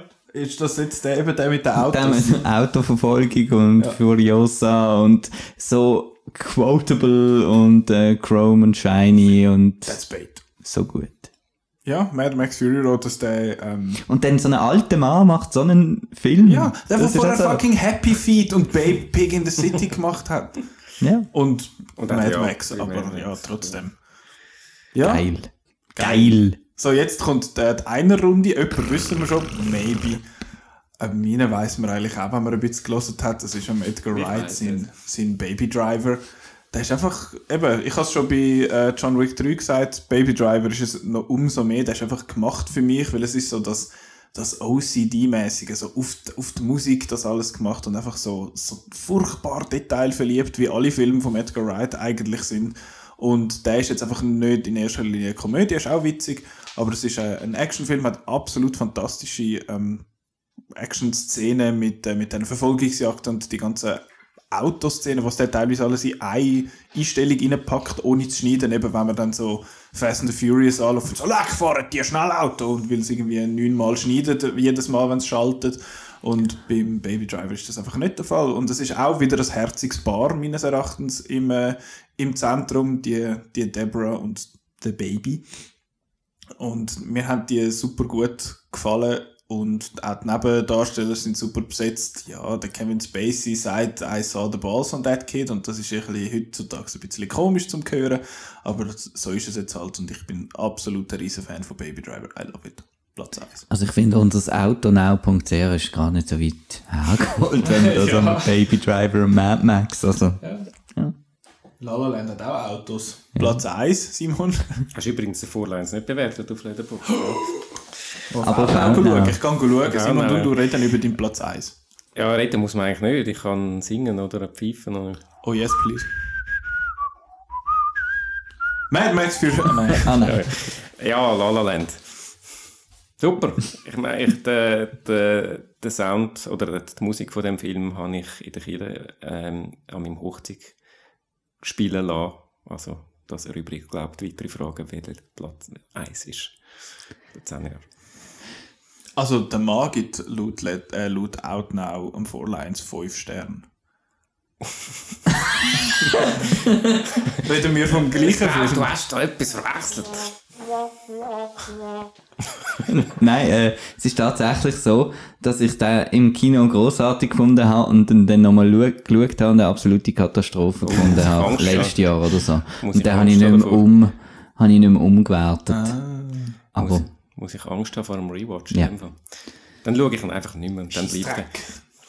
Scheissdreck. Kein Scheissdreck, äh, finde ich. Äh, ja, Platz 1. Rogue One, a Star Wars Story. Ja. Ja? Darum habe ich es vorher noch gedacht. Hast, hast du doch mal gedacht, oder? Rogue One, Play, äh, äh, Ranked One quasi. Ja. Ich sage auch nichts dazu. Leute finden es blöd, sollen sie doch. Ich finde es toll. Ja, fair enough. Oder? Fair enough, sind wir in Reihe mit Ja. den Vorlines. Genau. Also ich finde ihn nicht blöd. Es ist einfach nicht mein... Ja, ich kann ein bisschen harte Bewertung geben, ich weiss. So schlimm ist er auch nicht, aber äh, So schlimm finde ich ihn auch nicht. Ich finde ich es kann, ich kann mir einfach nicht so... So, komm jetzt, machen wir dir die andere jetzt Liste. machen Ich will wir ja, die wir nicht so negativ sein. Nein, ich finde es cool, dass du Rogue One auf dem Eis hast. Danke. Ähm, schnelle Frage an euch wegen, der, wegen dieser Elferliste. Habt ihr die gerankt? Weil ich habe es Äh, nicht nein, gerankt. ich habe es auch nicht gerankt. Ich, Wir können es noch schnell Nein, ranken. nein, Nein, das ist- nein, ist ja gleich, es sind einfach elf Tipps. Genau. Also bei mir ist das sowieso, es ist ja nicht jetzt Platz 12 bis 22, sondern das sind jetzt einfach 11, die wir rausgepickt haben, aus irgendwelchen Genau. Gründen. Und jetzt noch zu dieser Liste, da, bei, bei euren Filmen hat man gesehen, ähm, also viele Filme hätten vielleicht mehr, äh, durchaus auch auf eine Liste können, wie Nightcrawler und so. Einfach so eben, wie schwierig das, also das ist total Ja. unrealistische Liste gesehen. Also jetzt Ja, die ja. Top 11. Ja, auf jeden Fall. Ja. Aber es hat noch es- ganz viele Filme, die fehlen. fehlen. Aber es ist trotzdem spannend, was für einen Impact wirklich jetzt La La Land und, und Ja, äh, ja, Mad dass er bei Max allen, drei, bei allen drei auf den Top 3 gelandet ist, ist schon recht. bezeichnend. Also der ist einfach, glaube ich, gut. Oder? Das hat nichts mehr mit Geschmack zu tun, Ja, oder? Das es sind ist ja einfach zwei Fakt. Filme, es ist ja nicht wahnsinnig originell. Ich meine, es sind ja zwei Filme, die von der ganzen Welt geliebt werden und von uns jetzt halt auch. Und es ist ein bisschen, oh, okay. Aber La La es Land sind hat- einfach super Filme. La La Land hat noch den, den Oscar-Backlash dann irgendwie Ja. bekommen, wo alle gehypt haben und nachher ist er ins Kino gekommen und sagen, böse, nee. Ich finde, die liegen einfach falsch, aber du, das kannst geben. Und dann gibt es halt bei La La Land immer noch viele Leute, die sagen, äh, das, Musi äh, das, das Musical, das, äh. Das ist eben Damien Chazelle, das ist ja gut, ich weiss, du hast den Whiplash nicht gut gefunden, aber äh, das ist, äh, ich, ich schon und Ich auch. das ist so ein Film, der langweilig tönt und dann, und dann cool ist und das ist halt La La Land. Whiplash wäre auch noch in der erweiterten Liste irgendwo auf. Ui, nein, hör auf. Du. Ich habe extra für dich nicht gemacht. Danke. Ja, ähm, gehen wir einfach durch. Habt Ja, wieder, wieder gleich, oder? Ich, also dann fange ich Fangst an du an mit dem Elfi? Also nein, eben einfach mit dem ersten. Machen wir irgendeine Reihenfolge nach Jahr oder einfach irgendwie random? ran. Ich habe es eben schon ein bisschen, ein bisschen gerankt, also, So ein bisschen. ja. Ich nicht. Sort by Film Name. So. Gut, alphabetisch bei dir. Genau. Gut. Ich da, habe dann noch eine andere Sortierungsmethode. Kann dann nachher. Gut. Mein, äh, der erste, den ich äh, erwähnen der steht bei dir, da hinten im Gestell, Marco. Äh, den erwähne ich jedes Mal, dass, du den, dass ich den cool finde. Oh, und ich habe immer noch nicht geschaut. Genau, der Simon hat den auch gut gefunden. Das ist Assassination Nation. Der Film ist von Sam Levinson und es geht um vier äh, junge Frauen, die in einem Vorort, so in, einem, in Suburbia quasi, wohnen, in Salem. Und dort äh, gibt es dann so, ähm, da lädt irgendjemand äh, private Sachen, ich glaube zuerst vom Lehrer auf. Und dann gibt es ein riesen Theater und nachher kommt noch Privatzeug vom, äh, vom Bürgermeister raus und der ist auch so ein bisschen, äh, der ist auch ein bisschen Grüssel und dann wird immer mehr Zeug veröffentlicht und all hell breaks loose. Und das ist am Anfang so eine teeny ähm, Highschool-Komödie in dem Sinn und nachher wird es dann plötzlich zu einem Horrorfilm und dann wird es zu einem Actionfilm, also es ist ein bisschen alles. Er ist ein bisschen all over the place, aber ich finde ihn sehr, sehr, sehr cool. Er ist mega stylisch, eben äh, auf dem Cover sind die vier jungen Frauen in diesen roten Anzügen. Es ist so, so cool. Ich habe den jetzt, äh, in Toronto gesehen, am Filmfestival. Das wird man jetzt wahrscheinlich ein paar Mal noch hören. Das habe ich im Festival XY gesehen. Weil wir sind ja Fancy Pants Boys. Assassination Nation ist mein erster Tipp. Simon. Cooler Film, ja. Ähm, Danke. ja, also vielleicht noch kurz äh, zu meiner Vorgehensweise. Eben, es ist ja so ein bisschen schwierig zum Abgrenzen, ja, was ist jetzt ein Geheimtipp und was kann auch auf die Normalliste. Und ähm, ich habe mich dann entschlossen, ich schaue ein bisschen auf, äh, wie viele äh, Bewertungen er auf Letterboxd bekommen hat und habe mir gesagt, ich maximal 5000 äh, Bewertungen. Als Vergleich, äh, so ein grosser Film, äh, so, äh, ich weiß nicht, Avengers oder so, hat etwa 300'000. Ähm, ja, und ich, kann jetzt, ich habe das jetzt sogar so sortiert, das heißt, ich tue jetzt zuerst den mit noch am meisten, also nämlich etwa irgendwie 4000 und etwas, und dann am Schluss den mit den wenigsten Bewertungen auf Letterboxd ablesen. Der erste Film, und ja, äh, wie du sagst, ähm, ich habe, glaube von diesen elf Filmen habe ich zehn an einem Festival gesehen. äh, und davon die meisten wahrscheinlich in Cannes. Das war auch einer von Cannes, gewesen, ähm, aus dem Jahr 2013. Borgmann. Star Trek. Björn Borg. Borgmann, nein, äh, das ist ein Film aus Holland von einem Regisseur, den ich sehr cool finde, den fast niemand kennt, Alex van Wammerdam, Wammerdam oder Wammerdam heisst der. Er hat auch andere... Tönt erfunden. nein, nein, nein, nein, da gibt's. Er hat auch noch einen anderen äh, Film gemacht, der heißt Schneider vs. Box. Ist auch einer, der wäre auch noch ein Kandidat gewesen für äh, die Liste. Ich habe aber nur einen jetzt genommen von ihm, das ist der Borgmann. Der ist in Cannes im Wettbewerb gelaufen damals. Es geht, es ist so ein bisschen äh, Mixung zwischen Psychothriller, Groteske. Äh, ich habe in meiner Review geschrieben, eine Art äh, Funny Games auf Drogen. Äh, oder Funny Games mit, in, in, mit schwarzem Humor. Kennt ihr Funny Games? Ich habe den nicht gesehen. Vom Haneke. Also das Ich habe ihn auch nicht gesehen, aber ich kann mir etwa vorstellen, was es ist. Funny Games ist ein Film, da geht, also da, da, ist, da ist heavy, der, der macht einem fertig. Also Da geht es um so ein paar äh, junge Leute, die so eine Familie gehen, gehen terrorisieren. Und ähm, ich, also der ist, der ist wirklich, der ist heavy und äh, Haneke ist sowieso halt, da gibt es nichts zum Lachen. Zumindest in seinen älteren Filmen. Und ähm, da geht es jetzt auch, da geht's jetzt auch um so einen, um einen Bartli, einen bärtigen Typ, der so eigentlich Holt ganz... Most. wo, wo, wo so bei einer Familie sich einnistet, bei einer Familie einnistet, Parasite. Und äh, ja, und dann passieren ein paar äh, komische Sachen. Eben, es ist äh, ein faszinierender Film. Ein, äh, eben, ich, er hat sehr einen coolen schwarzen Humor. Da ist er wieder mein schwarzer Humor, ähm, wo ich euch sehr ans Herz lege. Er ist damals in Cannes im gelaufen, hat nichts gewonnen. Äh, ist zu wenig Schade. ist zu wenig relevant Wenig oder gesellschaftlich. Wobei, äh, 2000, ich weiß gar nicht mehr, wer dort stattdessen gewonnen 13, doch, das war Lavid Adel. gewesen. Aber ist egal. Jedenfalls ein super Film und äh, darum mein erster Geheimtipp.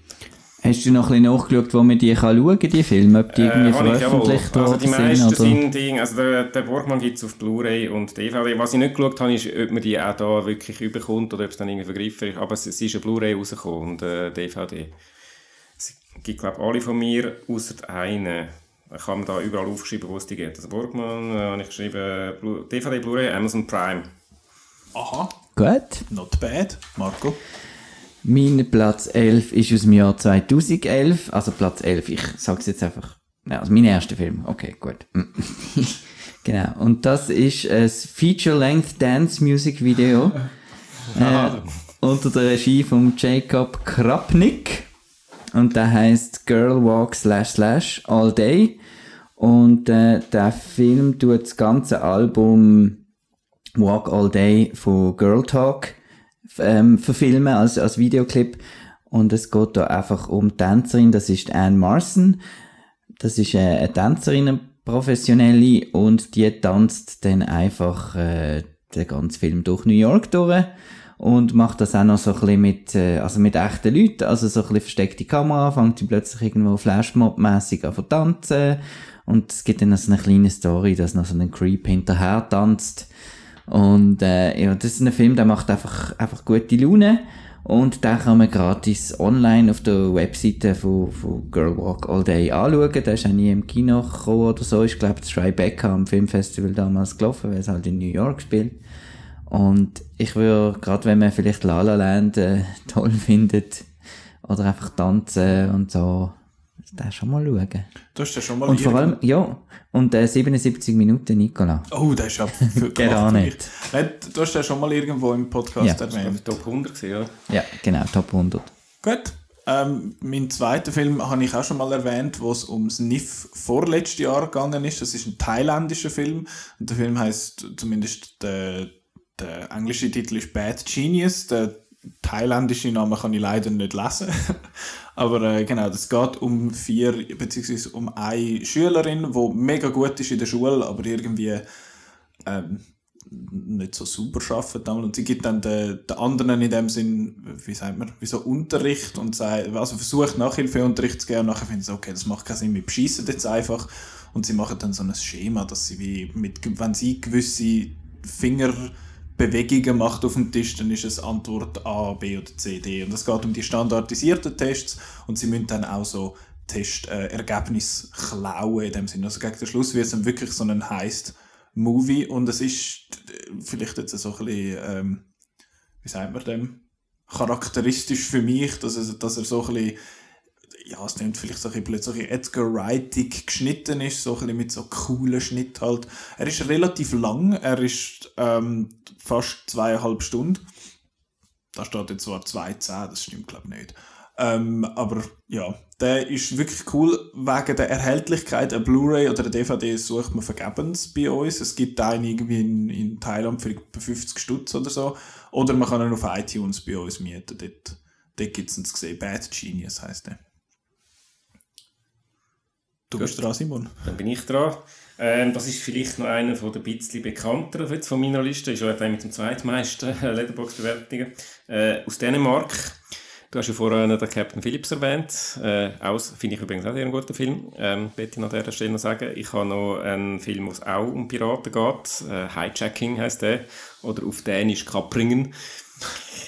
Äh, ist eigentlich gleich Thema, also eine, also wird ein grosses Fracht, dänisches Frachtschiff wird von Piraten äh, gekapert und ähm, dann äh, geht eigentlich, äh, im Fokus stehen dann zwei Personen. Äh, das eine ist der Schiffskoch, äh, wo, wo jetzt mit auf dem Schiff ist und da von der äh, Führung betroffen ist. Und der andere ähm, ist der, der CEO von dieser Frachtfirma, wo dann eben da mit, der, mit dem Führer muss verhandeln. Also der ist nicht auf dem Schiff, sondern der ist dann da in der, vom Firmenhauptsitz und der, die müssen dann da, der, der ist dann da persönlich die Verhandlungen am Führen.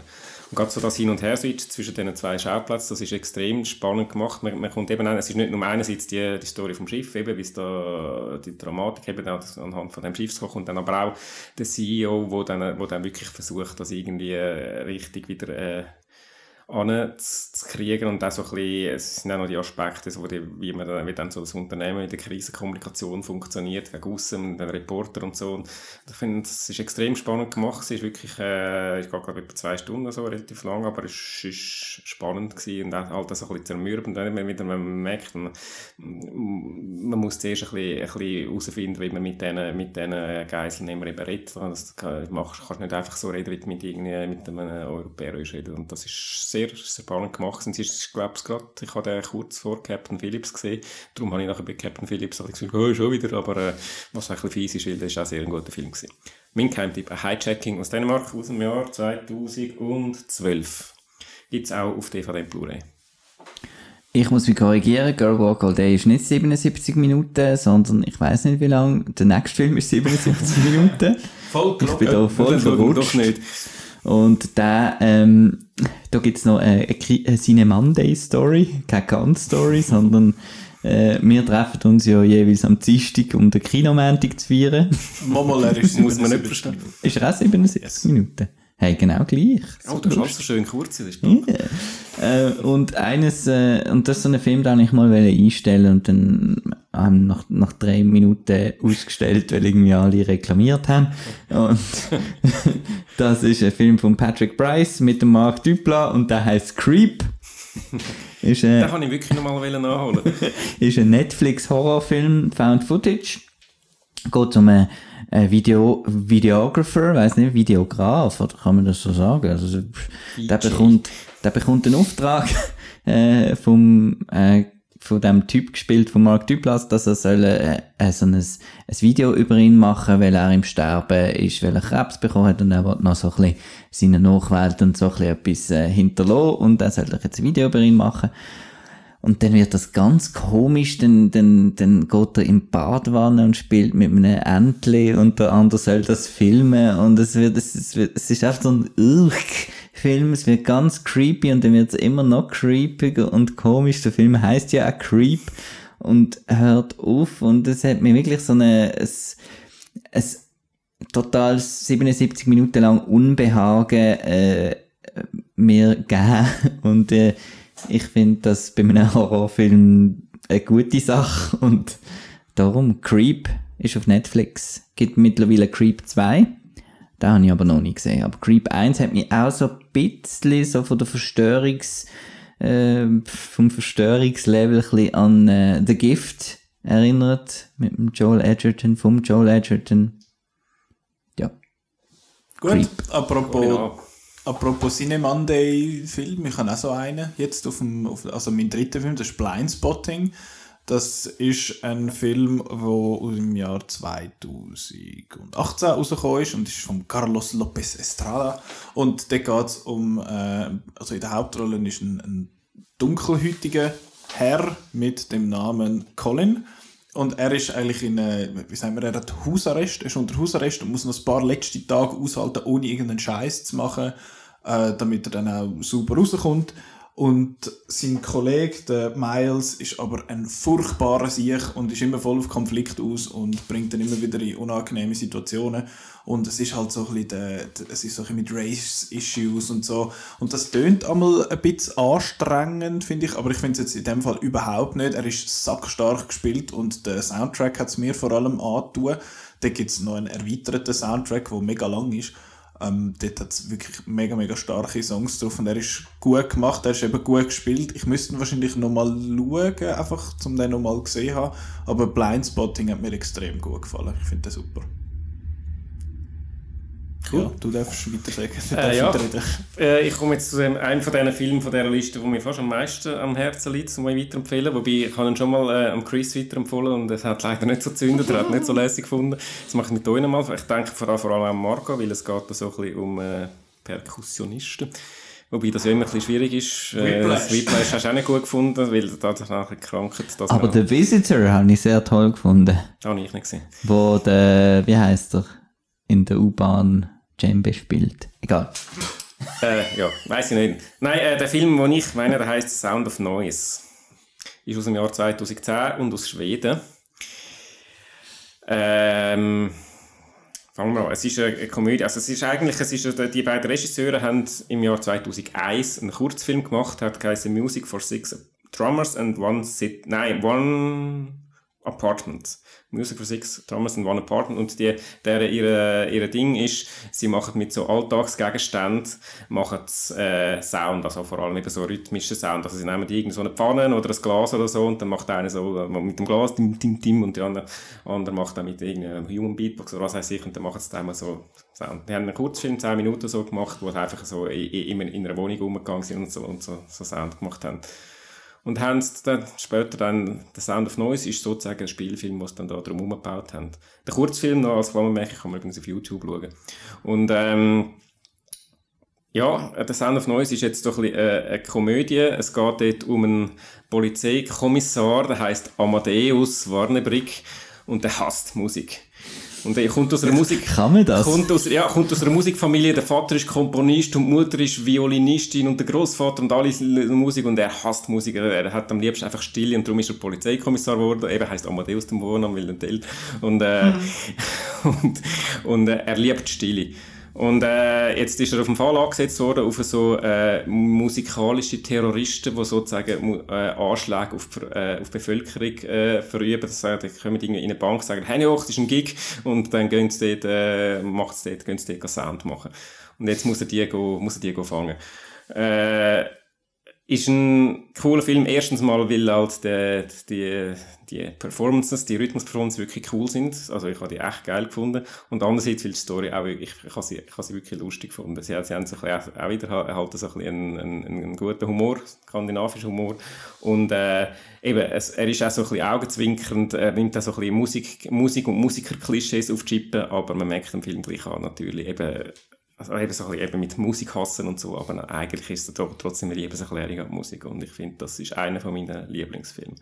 Und es gibt ihn auf Blu-ray, ich habe die Blu-ray. Und, ähm, Kannst du mir die mal mitbringen? Bringe ich gerne mal mit. Und eben, ich hoffe, ich finde ihn besser als der Chris. Der Chris hat nicht so, ist nicht so warm geworden damit, glaube ich. Er hat nicht so viele Sterne gegeben wie ich. Für mich ist sechs Sterne ein super Film. Er hat, glaube ich, halb so viel gegeben. Marco. Ähm, ihr habt viel Festivalfilme. Äh, ich bin halt mehr ein, der ein bisschen in Blu-ray-Kisten wühlt und dort Sachen findet. Ich habe dort gefunden The Harvest. Das ist ein Film aus dem Jahr irgendwann.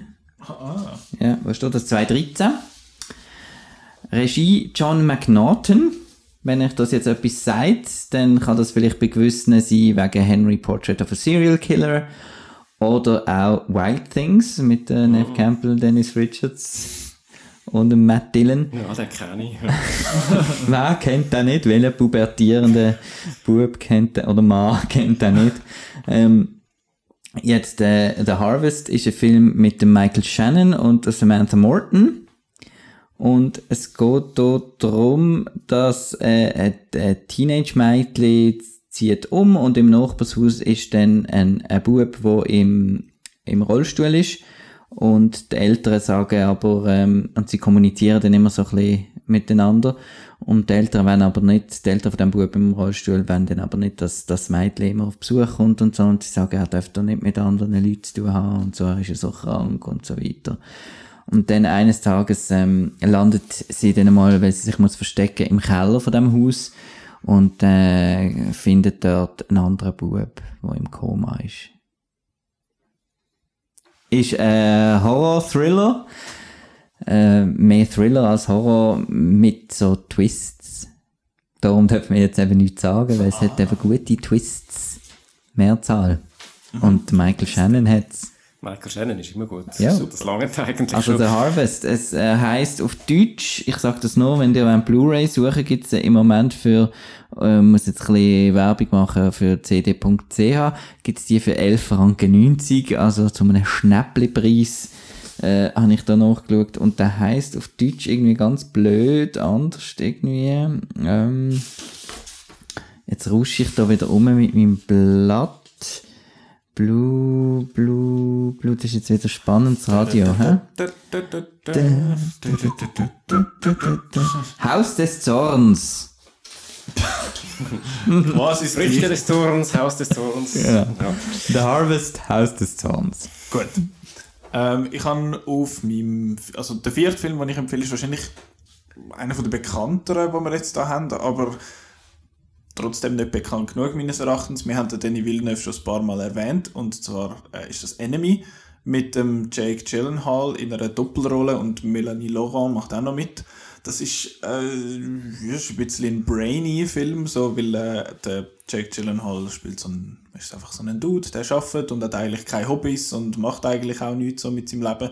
Und dann fängt er irgendwie mal an, schaut er irgendeinen Film so auf Empfehlung von einem Mitarbeiter und dort kommt einer drin vor, der genau gleich aussieht wie er. Und er sucht den dann nachher und trifft den und so. Und das ist auch so, so, so ein bisschen twisty und so. Und ich habe den mega cool gefunden. Der ist auch recht eben so ein bisschen, ein bisschen komplex. Und nachher schaust du und findest, wenn du fertig geschaut hast, findest du, habe ich jetzt das gesehen, was ich gemeint, dass ich gesehen habe und so. Und ich habe den richtig, richtig cool gefunden. Der Denis Villeneuve hat meines Erachtens ja noch keinen schlechten Film gemacht.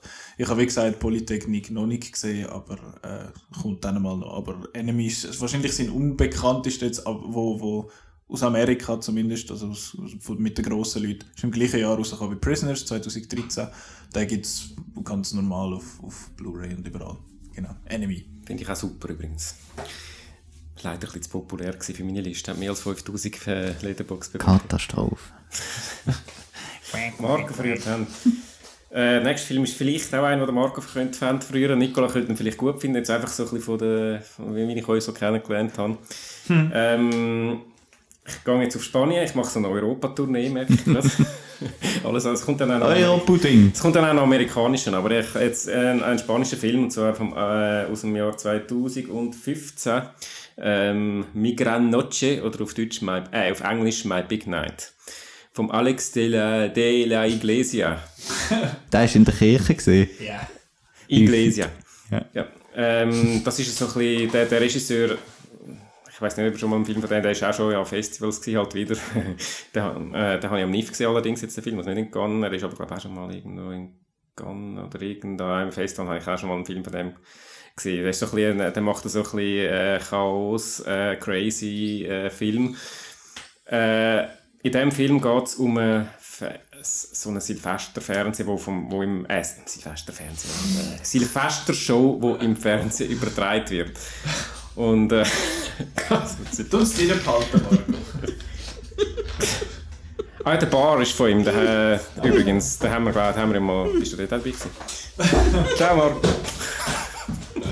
Der Marco ist grad, der, der Simon hat gerade den Seich rausgelassen, mitten während der Marco am, am Trinken war. Und niemand hört ihn lachen. Und jetzt hat er müssen, ja, in the kitchen no one hears you laugh oder so. Wie heißt der, der Kid? Das ist, das ist ja auch noch spannend. Schön, dass wir es so lustig haben. Humor ist ja spannend. Ich meine, Silvester das ist gar nicht lustig. aber- Das ist ja so aus der Situation. Also, ich fange nochmal an. Also, Silvesterfest. Es geht um eine Fernsehproduktion von einer Silvestershow, wo, wo dann einfach vieles schief läuft. Jetzt ist gerade wieder das ansteckend. Apropos, wie das schief läuft. Ja, genau. Er, er ist eben wirklich auch lustig. Er ist einfach. Ähm, also eben, ich kann noch sagen, der Bar ist auch von ihm. Der ist, der ist so mittelgut gewesen. Da habe ich jetzt auch nicht den Wahnsinn gehabt. Das ist auch von dem Alex D. gelesen. Ist auch mal am NIF gelaufen, habe ich aber nicht gesehen. Ist auch mal am NIF gelaufen, da haben wir einmal an den Cineman Day geschaut. Er ist mittel, ich finde ihn auch nicht der Beste, aber er, er ist ein bisschen vom Stil her ähnlich, aber einfach besser, weil er ist einfach, es läuft mehr. Er ist, im Film fängt so an, die ersten 10 Minuten hat er hure Pace, denkst du, oh, okay, die, die hebt er wahrscheinlich jetzt noch nicht durch, aber er hebt sie tatsächlich über 100 Minuten lang durch. Es ist einfach äh, äh, ein Chaos, es ist eben Zeug, das schief geht. Und dann steht noch einer, dann ist ein Spalt ein Statist aus. Und dann hat dort ein, ein, der Raff, Raphael, heisst er, das ist ein bekannter spanischer Sänger, der dort sich sozusagen eine Parodie von sich selber spielt, eben so einen eitlen, alternden Sänger, der dort auftritt, der dann einfach eigentlich ein Problem hat. Und einfach ein, es, er hat ein unhuren Tempo. Ich habe den am NIF gesehen, äh, am letzten Tag, und das ist so ein, äh, ein Highlight von, von, von meinem NIF in diesem Jahr, wo einfach wirklich, wo einfach cool war. Ein sehr temporeicher, cooler, lässiger Film. Sag noch, er Und heißt. der heißt My Big Night äh, und es gibt ihn auf Netflix. Marco. Ich gehe auf Australien zu einem Film von 2010. Da steht jetzt zwar, ist ein American Independent Drama, weiß auch nicht, wieso ich auf Australien komme, vergiss das. Äh, wenn Nicole Kidman mitmacht. äh, schlecht. Nein, in dem Fall ist ein amerikanischer Film, wie fast alle bei mir, so langweilig. Ähm, Rabbit Hole. Habt ihr den gesehen? Noch nie Irgendjemand? gehört. Ähm, nein. Ähm, der ist von John Cameron Mitchell und mitspielen die neben Nicole Kidman, der Aaron Eckhart und Diane Wiest. Und es geht um ein Ehepaar, wo der vier, vierjährige Sohn äh, vom Auto überfahren wird, von auf die Straße rennt beim Spielen und dass dann ähm, die Mutter, Nicole Kidman, ihre Figur, will, äh, wie alles fortschießen, das Zimmer aufräumen und so weiter, während äh, der Vater eben eigentlich dran hängt und wie dann da äh, äh, sozusagen Ehekrise durch den Tod dann äh, entsteht. Und eine wichtige Komponente ist dann noch, ich weiß nicht mehr genau, ob Spoiler ist, aber äh, ich sag's jetzt einfach mal, dass, dass, dass die Mutter dann äh, herausfindet, wer hinter dem Steuer gesessen ist und mit dem dann einen Dialog auch anfängt. Und das ist ein extrem heavy, heavy Drama-Film. Und äh, man merkt ja, ich sage wieder, man muss brillen, da kann man gar nicht anders bei dem Film, also der ist wirklich extrem äh, ein Schauspielerfilm zwischen den beiden. Der Aaron Eckhart hat man noch nie so, so gut gesehen seit Battle Los Angeles. und, und es ist wirklich ein sehr emotional aufwühlender Film, wo man nachher äh, ja, am Boden zerstört ist. Aber das ist auch gut so. Das ist auch gut so, ja, ja. Das, das, das möchte man doch einmal. Äh, ich habe ein bisschen lockereren Film äh, als nächstes, und zwar ist das Freaks. Bei uns heisst der Freaks, sie sehen aus wie wir.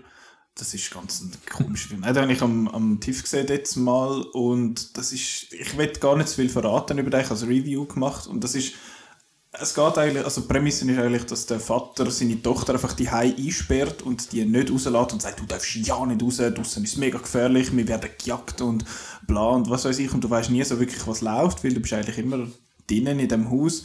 Und es geht dann immer so ein bisschen es geht dann so ein bisschen weiter. Und ich, das ist jetzt nur etwa die ersten 20 Minuten. Und es geht dann nachher aber recht ab, finde ich. Es ist einer, wo das Genre massiv wechselt. Und ich finde es in einer recht coole Art und Weise. Er ist, man darf nicht vergessen beim Schauen, es ist ein Indie-Film, er hat nicht das äh, Wahnsinnsbudget zur Verfügung, aber ich finde ihn wirklich mega, mega interessant, zumindest einmal einfach zum zum gesehen haben. Verfügbar ist er auf VOD halt einfach so ein bisschen Rakuten und so gibt es das zu sehen und nächstens auch auf, äh, auf Blu-ray und DVD ganz regulär. Ist bei uns nie im Kino gelaufen, ist auch in den USA nicht wahnsinnig gross äh, rausgekommen, aber darum erwähnen wir jetzt den, also erwähne ich jetzt den da, Freaks heisst der.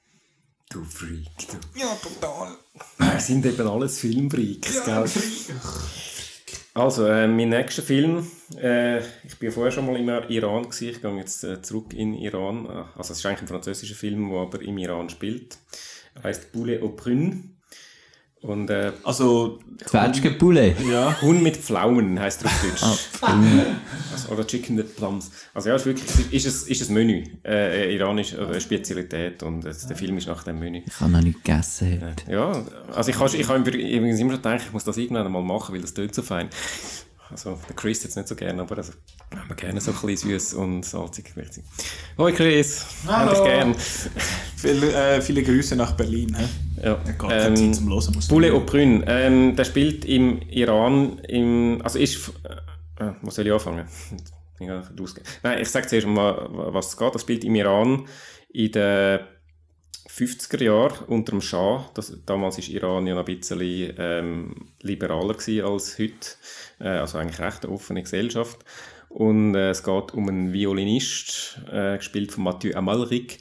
Ähm, wo äh, die Lust am Leben verloren hat, irgendwie seine, seine Kinder nerven und seine Frau auch und äh, seine alte Liebe erinnert sich nicht mehr an und alles ist scheiße und dann ist noch seine Giga kaputt gegangen und äh, erinnert, äh, er, äh, äh, beschließt, äh, ich will in acht Tagen, in acht Tagen will ich sterben. Liegt aufs Bett und wartet, wartet bis er tot ist.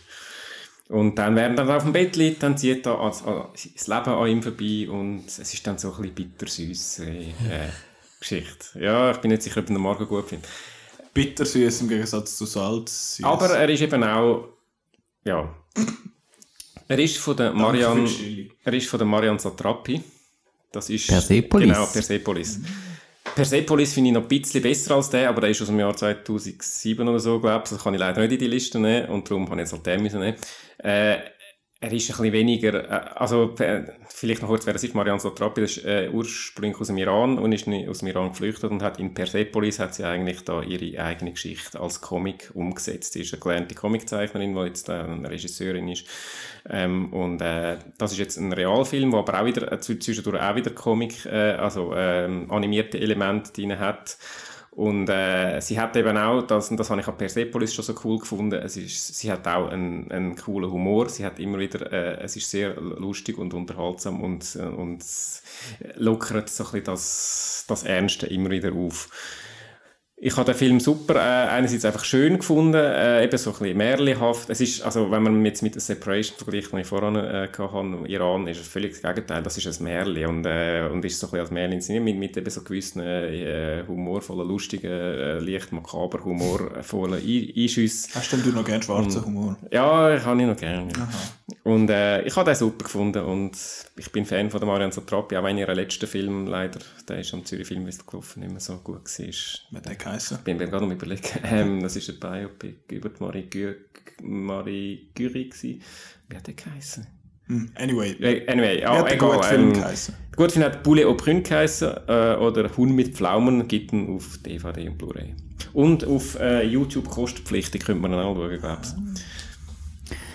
Nach diesem weiteren Beitrag des Weltkinos von äh, Simon Eberhard geht es weiter mit dem törichten amerikanischen Unterhaltungsfilm.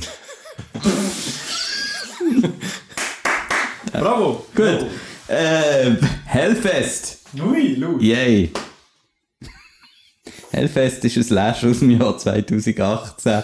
Ich komme mir jetzt wieder so, ich komme mir gerade so blöd vor. Du bist so typecasted im Outcast. Ja, Horror. Ähm, ja, es ist, ist ein reine, äh, ein reines B-Movie ähm, äh, vom Gregory Plotkin, noch nie gehört von dem her. Äh, produziert von der Gail Ann Hurd, ist, ist noch ein Name, ist Ex vom äh, James Cameron gewesen. Und hat auch diverse James Cameron Filme damals mitproduziert. Ich glaube, der Terminator sogar. Und äh, eine von der Hauptrollen ist Bex Taylor Klaus, wo in der Scream Fernsehserie bekannt wurde ist. Und was lachst? Und der Hellfest geht es einfach darum, dass so an Halloween so eine, ein Themenpark, äh, ein wandernder Themenpark mit so ein paar von diesen, von diesen Mazes, Scary Mazes, oder wie heissen die, die, wo man so muss durchlaufen und Also überall Geisterbahnmäßig. verschrecken einem die Leute und so. Und dort ist halt der Killer an der Luz und natürlich nimmt einem niemand ernst, wenn es überall verkleidete Leute hat und dann fängt es halt davon sterben und ja, es ist einfach äh, ein, ein Film für mich, weil er ist, ich hätte gerade so gut in den 80er oder 90er können rauskommen. Ich bin, habe eine Schwäche für, bin schon als kleines Kind immer gerne auf Geisterbahnen, also ich habe eine Schwäche für so Location von Vergnügungspark. Aber wenn dann da noch ein Killer rum ist, dann ist das noch besser und ja, coole Todesszene, viel Gore und Judy Hui. Hast du mal von Bloodfest gehört? Nein. Das ist quasi der gleiche Film, glaube ich, aber ein bisschen schlechter. Okay. Weil der ist am NIF gelaufen. Also Hellfest ist auch von den Kritikern, glaube eher verrissen worden und so. Aber googelt mal äh, das Poster und äh, ja, das ist eins der besten Poster ever. Gut, Und der Film ist auch geil. Ich, ich habe äh, als, Aber halt eben, ja, es ist halt Unterhaltungskino. Das sage ich, das gilt eben nicht als Kino. Nicht Hey, Unterhaltung. Äh, kurz zu dem, was du vorhin gesagt hast, also wegen so dämliches Amerikanisches, dass ich will an dieser Stelle auch sagen, ich habe ja extra ein bisschen Film gesucht, wo möglichst auch niemand von euch gesehen hat und eben also sonst wenn möglichst unbekannt sind und darum, das sind dann halt zwungenermaßen meistens eher so ein bisschen äh, World-Kino-Sachen. Ich finde aber so obskure Horrorfilme äh, gerade so gut und darum auch danke für die Tipps. Gut. Ich habe einen, der glaub, wo, glaub, beide gesehen haben und auch äh, ein bisschen horrormäßig ist, ist äh, mit dem Anton Yelchin, den wir schon mal erwähnt haben, zum Beispiel das Green Room. Der ist relativ bekannt zwar, aber ich habe gefunden, das ist einer, wo, wo nicht wahnsinnig viele Leute bei uns äh, gesehen haben, habe ich das Gefühl, und darum will ich Green Room nochmal schnell erwähnen. Da geht es um den Anton Yelchin und seine seine Band, also er hat eine Punkband und mit denen gehen sie nachher auf so eine, also auf Tour und nachher klappt irgendwie Zeug nicht und nachher wird es vermittelt irgendwo so in einen Wald, in so eine, in so einer Schür mehr oder weniger, wo es nachher vor Neonazis eigentlich spielen und sie selber sind aber überhaupt nicht der Meinung und nachher werden sie in diesem Raum eingeschlossen, weil jemand hat, jemand hat etwas gesehen, was er nicht hätte sollen sehen, sagen wir es so. Und der Patrick Stewart spielt mit, er, hat, er spielt so den, den Obernazi quasi von dieser Gruppe und ich habe den, der ist auch so ein bisschen gory und ein bisschen grusig und so, aber ich habe den echt cool und spannend gefunden, darum will ich den da an dieser Stelle noch schnell erwähnt haben. Green Room. Du schaust mich so an die ganze Zeit, als willst du schon etwas sagen. Nein, nein. Wie hast du den gefunden? Es geht. Es geht. Ich habe den eben recht geil gefunden. Green Room. Simon? Äh, ja, ich wechsle jetzt auch den Kontinent. Gehe jetzt auch auf Amerika. Langweilig. Kanada! Oh, Kanada. Ähm, der Film heißt Elephant Song und ist aus dem Jahr 2014. Und äh, äh, der Marco versucht, den Elephant Song zu machen. Äh, ja. Elefanten kommen nicht vor in diesem Film. Der Film ist eigentlich ein Kammerspiel. Er spielt in einem Spital aus den 60er Jahren. Ich denke, das kommt jetzt, spielt immer Elefant. Spielt immer einen Elefant rein. Genau. Ja, das ist ein anderer Das ist Film ein anderer- das ist, äh, Baron Cohen. Grimsby, genau. Der ist leider nicht auf meiner Liste. Ich habe es knapp nicht geschafft. Die beste Liste, Top 2. Äh, nein, ein anderes Thema. Äh, spielt in einem Spital ähm, in den 60er Jahren. Ähm, es geht um, es ist da ein, ein Doktor auf mysteriöse Art verschwunden und dann ist da so ein Patient da, wo, man, wo da ein anderer Doktor irgendwie das Gefühl hat, der könnte etwas darüber wissen und das ist ein junger Patient und das ist so ein bisschen der manisch-depressiv oder irgendwo, ich weiß auch nicht genau, was die Diagnose ist, jedenfalls einfach so ein bisschen einer, der ganz gerne seine Gesprächspartner in Psychospiele verwickelt. Und ja, das ist ein Kammerspiel, ähm, es verfilmt das Theaterstück, das merkt man im Film auch an. Ich kann gerne so Theaterspiel, äh, ein Theaterspiel, ein Kammerspiel äh, mit auf begrenztem Raum. Ja, ich mit meinen Silvesterfernsehen, ja, da bin ich wieder. ich habe gerne so Fernseh, Das Silve impräsentiert Silvesterfernsehs und, und Kammerspital und so. Äh, da habe ich jetzt extra gemacht. Ähm, jetzt bin ich schon wieder rausgeht. Also, äh, ich muss noch sagen, von wem und mit wem. Also, nein, von wem äh, nicht bekannt, Charles Binamé, aber er ist mit dem Xavier Dolan. Xavier Dolan will ich einfach auch noch mal erwähnt haben, wenn wir schon da so Best of 2010, da ist schon, äh, glaube 2009 hat er seinen ersten Film gemacht mit 20 und ist mittlerweile schon ein etablierter kanadischer Regisseur. Dort spielt er nur die Hauptrolle, spielt aber sehr gut. Mit ihm spielt Bruce Greenwood, äh, Catherine Keener und Carrie Ann Moss, also durchaus noch bekannte Namen.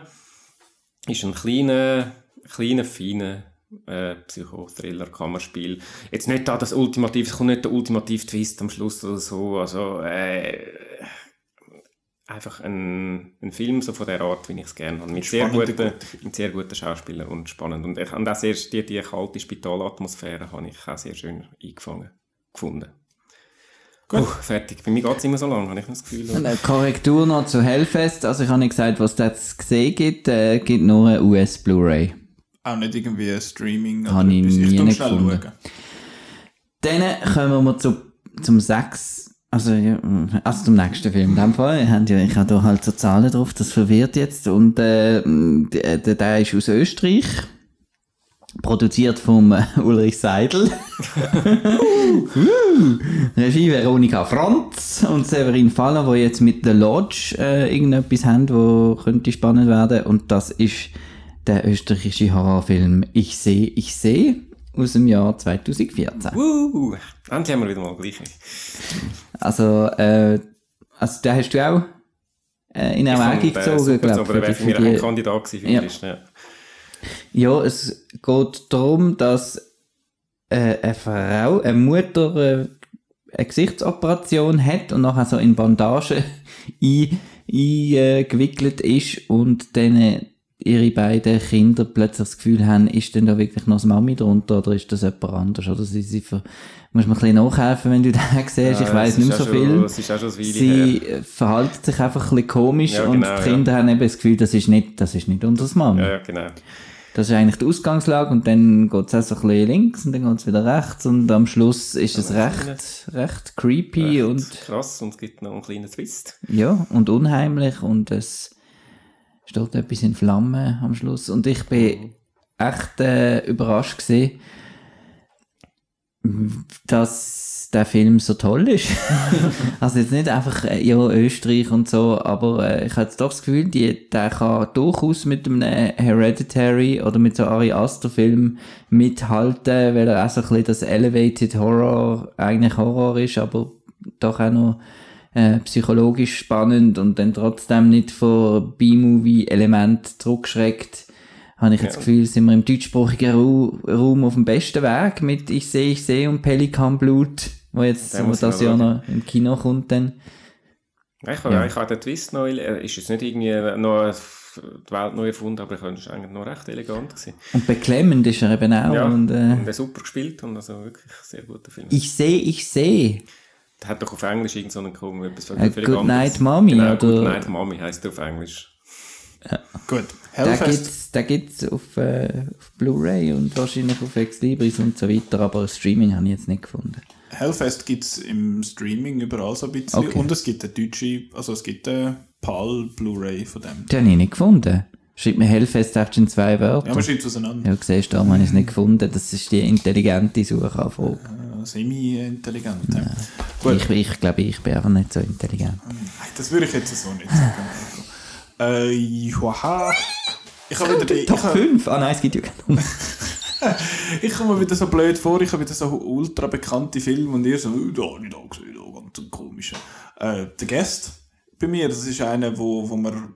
Popo Funhouse Setting, so geil. Ja, genau. Der, ja, ich sage jetzt nicht wo, aber ja, das ist mit dem Dan Stevens und es geht um einen, einen Mann, der aus dem Krieg zurückkommt und bei so einer Familie äh, anklopft und dann sagt, hey, ich, mich, ich bin mit ihm, äh, mit eurem Sohn in der, im Militär gewesen und er ist aber leider gestorben und dann kommt er dort so ein bisschen unter und nistet sich eigentlich in dieser Familie nie mehr oder weniger und dann, ja, sterben die Leute. Fast wie Borgmann. Ja, genau. Borgmann habe ich nicht gesehen, darum kann ich jetzt den Vergleich nicht sehen. Nein, aber ist, ich habe beide gesehen, es ist nicht Okay. Und was mir am Guest, ähm, bei The Guest halt noch gefallen hat, ist so ein bisschen der, der Synthi... Antonio. Was? So ein geiler Song. Gut. Ich weiß jetzt gerade nicht mehr, welcher das ist. Der Song vom Der Film? Song, oh Ich sage nein, Because I Love You ist, oder ist das ist doch der Song vom Film. Because I Love You vom Stevie O oder irgend so wie der heißt. Steve-O. Because I love you. Du, du, du, du. Oh, Antonio. Er hat auf jeden Fall einen geilen Soundtrack. Also wirklich sehr, sehr coole Lieder und er hat auch so ein bisschen die... Du musst mich korrigieren, wenn das jetzt nicht stimmt, Marc. Er hat auch so ein bisschen so eine, so eine 80s-Ästhetik, kann man so ein bisschen mit, äh, mit so ein bisschen, uh, so ein bisschen Neon und Jetzt so. musst du nochmal anfangen, auch die Filme, die wirklich aus der 80 sind, dann auch mal Ja, ja, kommt dann mal noch. Ich habe ja noch Zeit, nicht wahr? Kein Typ. Äh, genau, der Guest ist bei mir da, da noch. Sechs. Sterne, super So Film. grossartig. Sehr, sehr, sehr, sehr cool. Ich hatte den auf der Top 100 gehabt, darum dort sicher auch schon mal Ich finde auch cool. Ich habe Trivia geschrieben. Edge Match. Ähm, Bravo. ich habe übrigens auch zu allen Filmen Trivia geschrieben, die ich es darf erzählen außer zu äh, Migran Noche, die ich vorher schon erwähnt habe. Wir sind jetzt auch noch als kleines Detail sind wir jetzt mittlerweile bei diesen Filmen, die unter 1000 Letterboxd-Bewertungen haben. Also so, dann, würde, dann fangen wir dann kommen wir langsam zu den richtigen Geheimtipps. Und der nächste ist ein amerikanischer Film mit unter 1000 Bewertungen, das heisst, er ist wirklich nicht sehr bekannt. Ähm, der heißt Creative Control. Ist ein bisschen ein Hipster-Film, ist in schwarz-weiß und äh, die Hauptfigur ist auch so ein bisschen ein Hipster. Du wiederholst dich, du hast gesagt, er hat unter 1000. Was? Er hat unter 1000 Ja, stimmt, logisch, ist ein Hipster-Film, ja, Ja, eben genau. drum. Ich bin ja, ich bin auch ein Hipster, ich habe einen Bart und so. ähm, Hipster-Film, es geht, er spielt in einer nahen Zukunft in Brooklyn.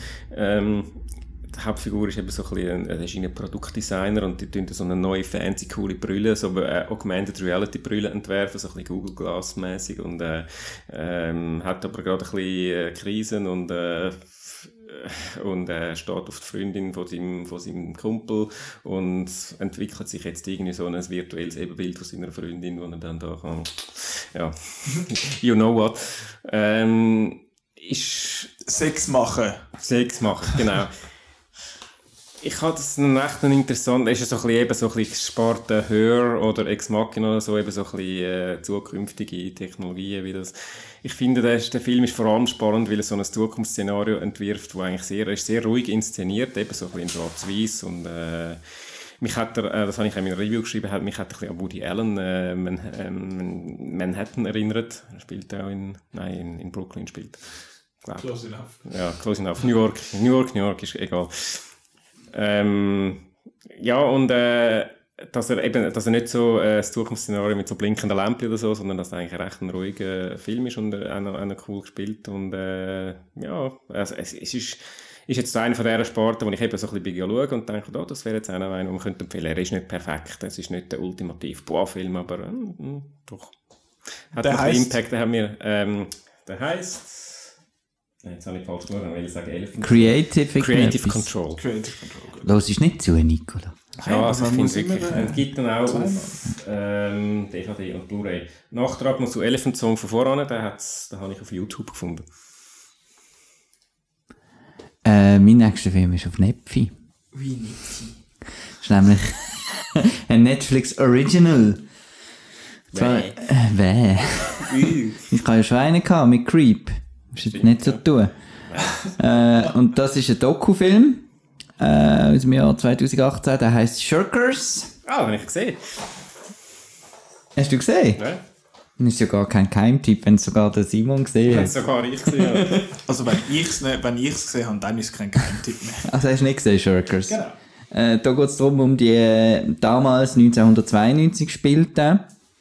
Äh, die 19-jährige Sandy Tan macht einen Film und äh, sie tut dann so einen komischen Produzent sich irgendwie besorgen, was ja noch eine ganz komische Beziehung zu ihm hat. Äh, Liebesbeziehung. Und der haut dann einfach mal plötzlich mit dem Filmmaterial ab. Und äh, der Film kommt also nie dann irgendwie zustande, obwohl sie eigentlich schon recht viel gefilmt haben und sie geht dann, lebt dann einfach weiter und entdeckt dann so später im, in der Kinogeschichte äh, so ein bisschen recht viele Elemente, die sie eigentlich schon vorher in ihrem Film gehabt hat. Und sie hat eigentlich wirklich den Proto ähm, Wes Anderson Film gemacht, wenn man das so anschaut, noch vor dem Wes Anderson. Und hat da wirklich irgendwie so, wenn du das schaust, das ist Klischee, Klischee, ähm, Indie-Film, so die 90er Jahre, was sie da eigentlich schon vorweggenommen hat, hat mich auch sehr an Ghost World und, und die Sachen erinnert. Und das ist eine spannende Dokumentation, vor allem wenn man Film interessiert ist natürlich, ums Filme machen. doof, okay. Ja, und eben, es hat auch richtig spannende Charaktere, sie selber ist, ist sehr sympathisch. Und es ist auch unglaublich, was ihr passiert ist. Eben, sie hat ja eigentlich sozusagen ihren Film verloren. Weil wegen dem, also wenn Mhm. Wegen ich dem verraten, Typ. aber der, der Produzent ist eben ein bisschen, äh, Ja. Und äh, ja, also ich habe ihn auch cool gefunden. Das ist durchaus würdiger Geheimtipp. Shirkers. Shirkers Shir- auf Netflix. Shirkers geschrieben. S-H-I-R-K-E-R-S. Meine, mein nächster Film ist L-O-G-A-N, Abstand L-U-C. Logan. Lo Y. Logali. Logan Lucky, was? Ah, Logan. Apropos eben. Steven Soderbergh. Aber der hat wenig Film, der hat wenig Leute gesehen. Das ist einer, der meines Erachtens überschaut worden ist. Das ist der, wo der Daniel Craig sein- seinen Akzent geliebt Genau. hat. Ja, dort ist er ihm aber besser gelungen als bei Knives Out, wenn es nicht ja, extra war. Es ist, ja, Logan Lucky ist eben, wie gesagt, ist ein bekannter Film, ist auch bei uns normal im Kino gelaufen, den findet man auch relativ normal. Hast ja du jetzt schon gesagt, Steven Soderbergh, eben, hat auch bekannte Leute dabei, der Adam Driver, Channing Tatum, Riley Keough, der, ähm, der, wer hast du jetzt gerade gesagt, der Daniel Craig, das, äh, der Seth MacFarlane macht noch mit und hat den ganzen furchtbaren englischen Akzent.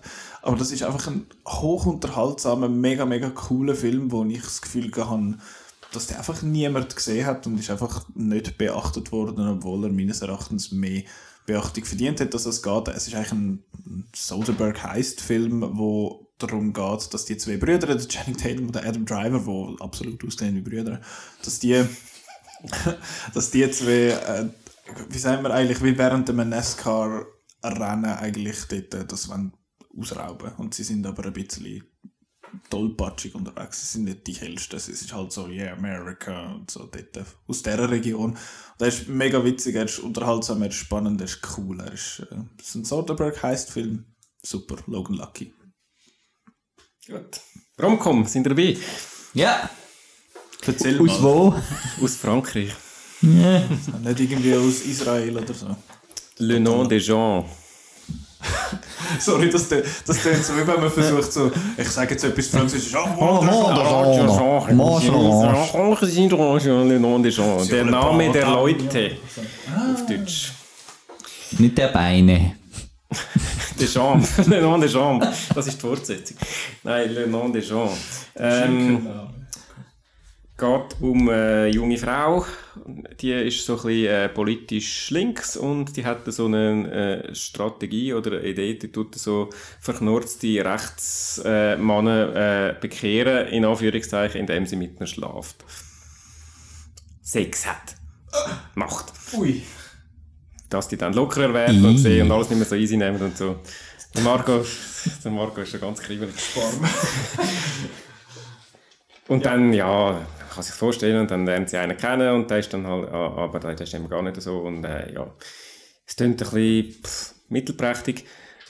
Ich finde ihn aber sehr charmant und äh, gut geschrieben und äh, sehr gute Schauspieler und er, er bringt dann auch noch ein bisschen, äh, es kommen dann auch die Eltern von diesen, von beiden Hauptfiguren sta- äh, vor, die dann so ein bisschen eine traurige Vergangenheit haben und da kommt dann auch so ein bisschen etwas Ernstes hin. Ich finde, er ist sehr, äh, so ein bisschen Anführungszeichen typisch französisch leichtfüßige äh, Komödie mit noch ein bisschen Tief- Tiefgang, die mir sehr gut gefallen hat. Ich habe ein bisschen Angst, äh, nochmal zu schauen, jetzt also mit, äh, nach MeToo und all dem Zeug, weil es ist halt ist von einem Mann und eben es geht so um eine jüngere Frau, mit einem, wo dann mit einem ein bisschen älteren Mann zusammen ist. Ich, aber äh, ja, äh, ich schaue dann doch nochmal. Ich finde, ich, vielleicht ist man heutzutage über, zu übersensibel in diesem Thema, ich weiß es nicht. Ähm, ich, ich habe ihn wirklich, ich habe sehr äh, schön, charmant und herzig und lustig und eben auch ein sehr schöner Date-Movie gefunden. Le Nom de Jean. Leon de Champ erhält sich auf DVD und äh, Blu-ray. Ich hab beschissen.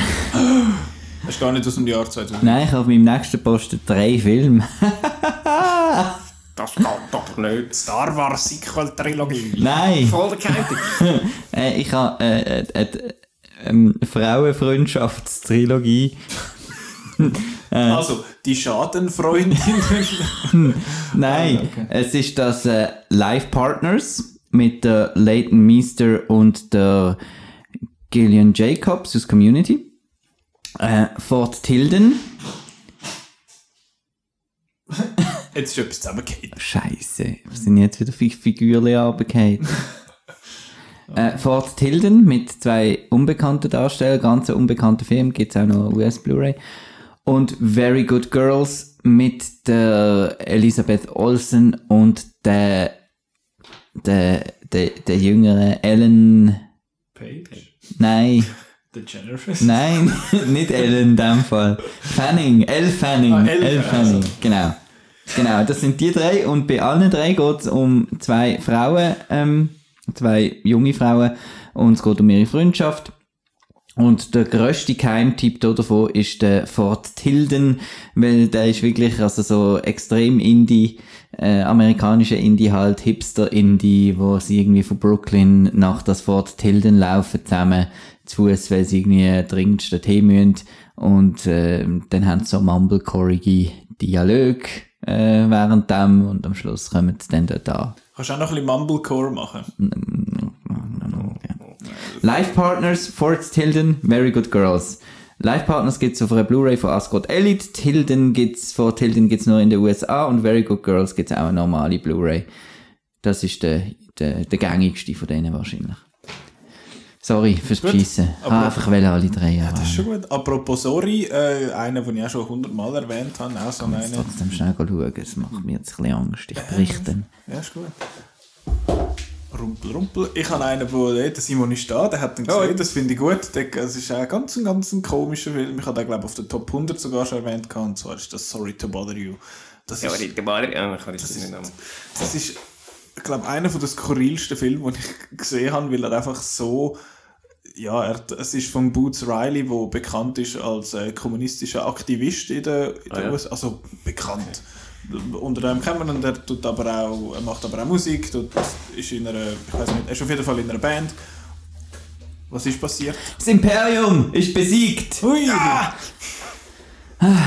Ein Scout Trooper, der Admiral Piet und ein TIE Fighter Pilot liegen am Boden. Und küssen. Ja, sie sind noch ganz. Sind am Sex machen. Nein, äh, Sorry to Bother You ist mein, mein nächster. Der ist okay. bei uns nie ins Kino gekommen, weil da hat man gefunden, ja, das Schweizer Kino, also die Schweizer Leute verstehen den nicht. Wir so. haben hier in der Schweiz äh, kein Problem mit so Sachen. Wir haben uns alle gern. Das ist jetzt komisch ja. für die Leute und so. Äh, es ist schon sehr ein skurriler Film. Es gibt auch kein Blu-ray bei uns, so wie ich das herausgefunden habe. Also gefunden habe. Es gibt einen US-Blu-ray, aber er ist äh, erhältlich so auf VOD und so. Da sieht man den. Aber es geht um den Cash is Green. Cash is Green. Haha. Äh, der ist so ein bisschen down on his luck, äh, hat irgendwie so ein bisschen nichts und nachher fängt er an zu arbeiten in, äh, in so einem Callcenter und steigt dann dort auf und sieht dann so ein bisschen auf die komische Welt. Er spielt also in einer näheren Zukunft und er ist mega witzig, er ist mega bizarr, er hat einfach mega viele coole Ideen und Marco, du sagst doch immer, du bist so Fan von Filmen, wo äh, so ein bisschen überbordend, überbordende Ideen... Jupiter Ascending, ja. Genau, es ist jetzt, Sorry to Bother You ist nicht in diese Art überbordend, sondern er hat einfach, der Boots Riley schießt einfach gegen alles, was ihn nervt, eben gegen Kapitalismus und äh, Smartphone-Jugend und was weiß ich, all das Zeug. Und er ist ganz, ganz ein komischer Film, aber ich finde ihn sehr empfehlenswert, er hat coole Darsteller, äh, der Army Hammer macht mit, Tessa Thompson macht mit, eben der Hauptdarsteller ist der Keith Stanfield und wer gibt's noch? Der Danny Glover kommt noch schnell grüezi sagen. Ja, ich finde Sorry to Bother You super, falls man ihn irgendwie kann neu mit mieten oder schauen, unbedingt machen. Und jetzt ist der Simon dran. Juhu, endlich wieder. Jetzt kommt der einzige Film. Du freust dich immer mega fest, wenn, wenn du dran bist. Natürlich. Ich finde es schön, wenn ich natürlich kann schwätzen kann. Da kann ich wieder so über Silvester Fernsehen schwätzen. Ähm, der nächste Film ist der einzige, den ich nicht an einem Festival gesehen habe. Und zwar habe ich über den Film in irgendeinem IndieWire-Artikel gelesen, die unbekanntesten, weiß nicht was. Und äh, äh, dann habe ich, ich glaube, es war sogar die Regisseurin gewesen, oder die Produzentin oder irgendeine, habe ich geschrieben auf äh, via Mail oder Facebook, hey du, äh, klingt spannend im Film, äh, darf ich nicht einen Screener haben? Ich habe tatsächlich einen Screener geschickt und dann habe ich den Screener geschaut. Und ja, der Film heißt Embers. Also mit A oder mit E. E? Embers. Glut. Ist ein, Science, ein Indie-Science-Fiction-Film. Es Ist so ein, äh, was schaut ihr uns an? Wir sind doch ein bisschen am Schätzeln. Ja, Ja, da so Schätze. prahlen. Schau mal, wie gescheit ich bin. Are you wet? Okay. Also, Embers. Ein äh, Indie-Science-Fiction-Endzeit-Szenario-Film. Er spielt in einer Zukunftswelt, äh, wo die Leute ihr Erinnerungsvermögen verloren haben. So ein bisschen das äh, Memento-mäßige. Und ähm, erzählt eigentlich fünf mehr oder weniger unabhängig unabhängige Episoden von Leuten, die sich dann zum Teil ihren Weg kreuzen. Der eine ist irgendein Paar, das irgendwie aufwacht und dann natürlich immer, hey, kennen wir uns? Sind wir ein Ehepaar? Oder, oder was bist du? Weil sie halt eben kein Erinnerungsvermögen mehr haben.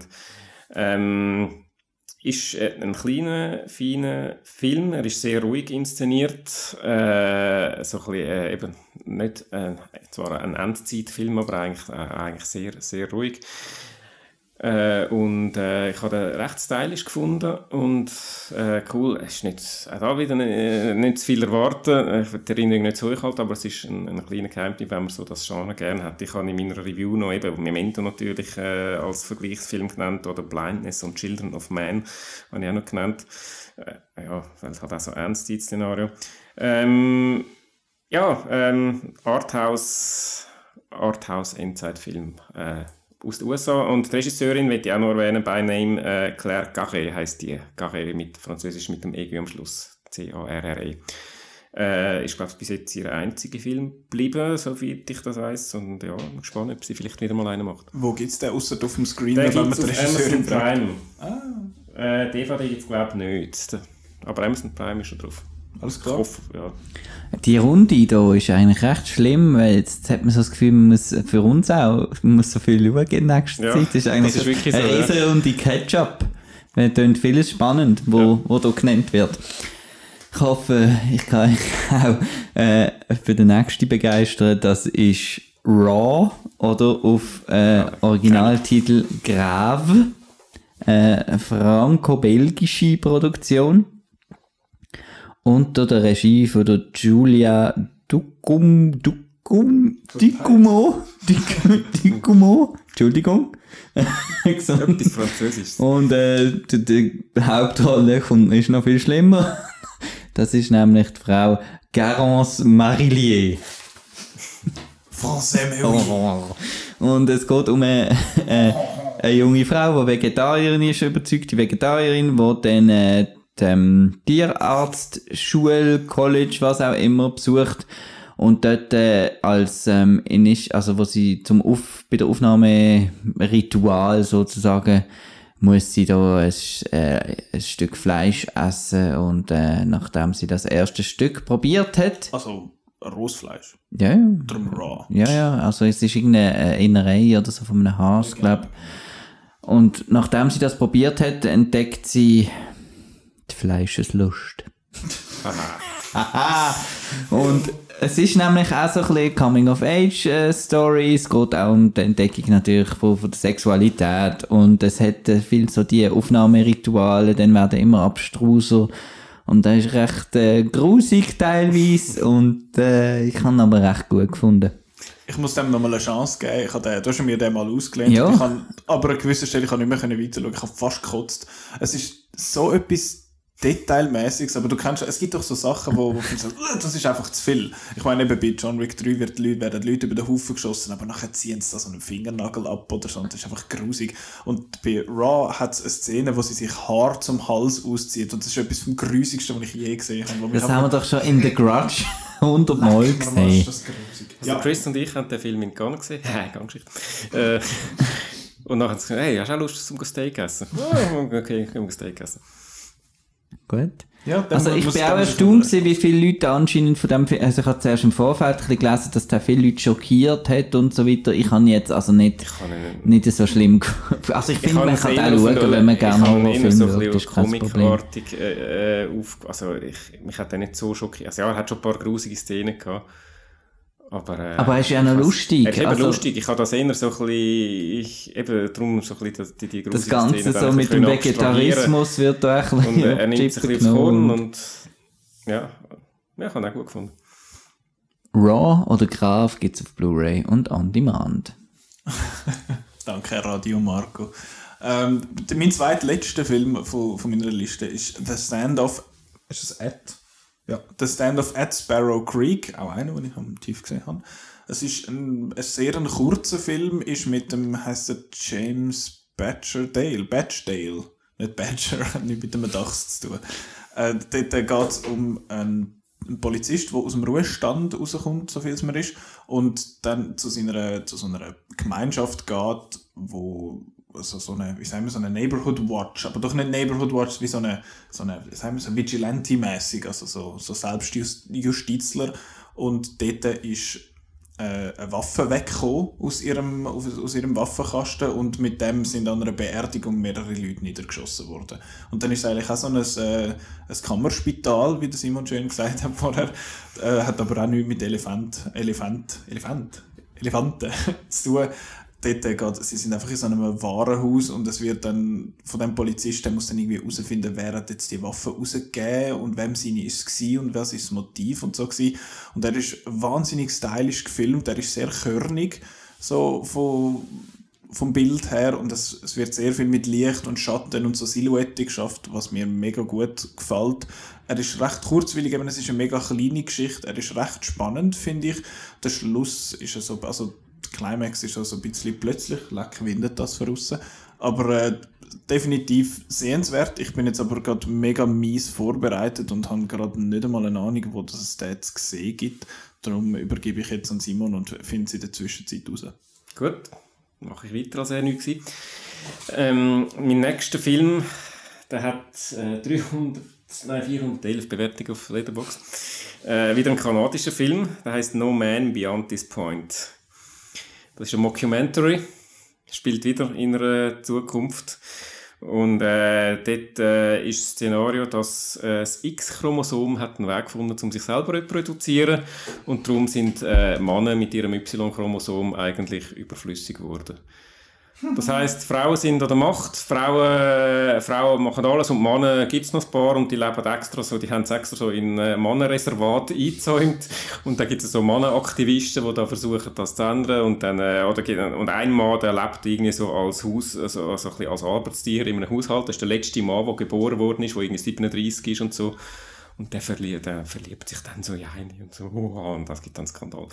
Äh, ich finde das eben, Mockumentary. Äh, er ist so in, de, in dem Dokumentarstil äh, aufgearbeitet, macht immer so Rückblenden, erklärt, wie das mit dem X-Chromosom genau passiert ist, so, dass es eben nur noch Frauen gibt und so.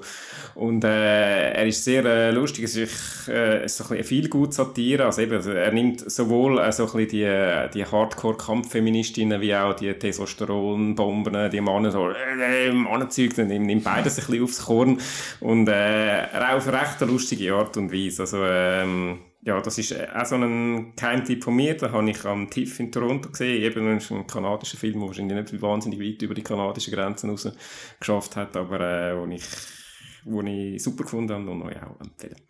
Den gibt es auf DVD. Blu-ray glaube ich nicht. Wer? 720p. Immerhin. Mies. Äh, Stand of at Sparrow Creek gibt es nur eine US Blu-ray und ist auch nicht gross auf Streaming oder so. Vielleicht kommt das einmal noch, aber der hat irgendwie nie, ist nie gross rausgekommen. Zweitletzte Marco. Zweitletzte ist äh, äh, auch kein Geheimtipp mehr wahrscheinlich. Äh, es ist Sinister. Der ist uh, Horrorfilm, uh, Überraschung. Ah, Surprise. Äh, äh, ist vom äh, Scott Derrickson, wo nachher dann der, der was? Doctor Strange gemacht hat, Doctor weil du Strange? super findest. Ja? Nein, den finde ich scheiße. Aber äh, bei Marvel äh, geht es ja nicht um die Identität vom Regisseur, da geht es äh, um andere Sachen.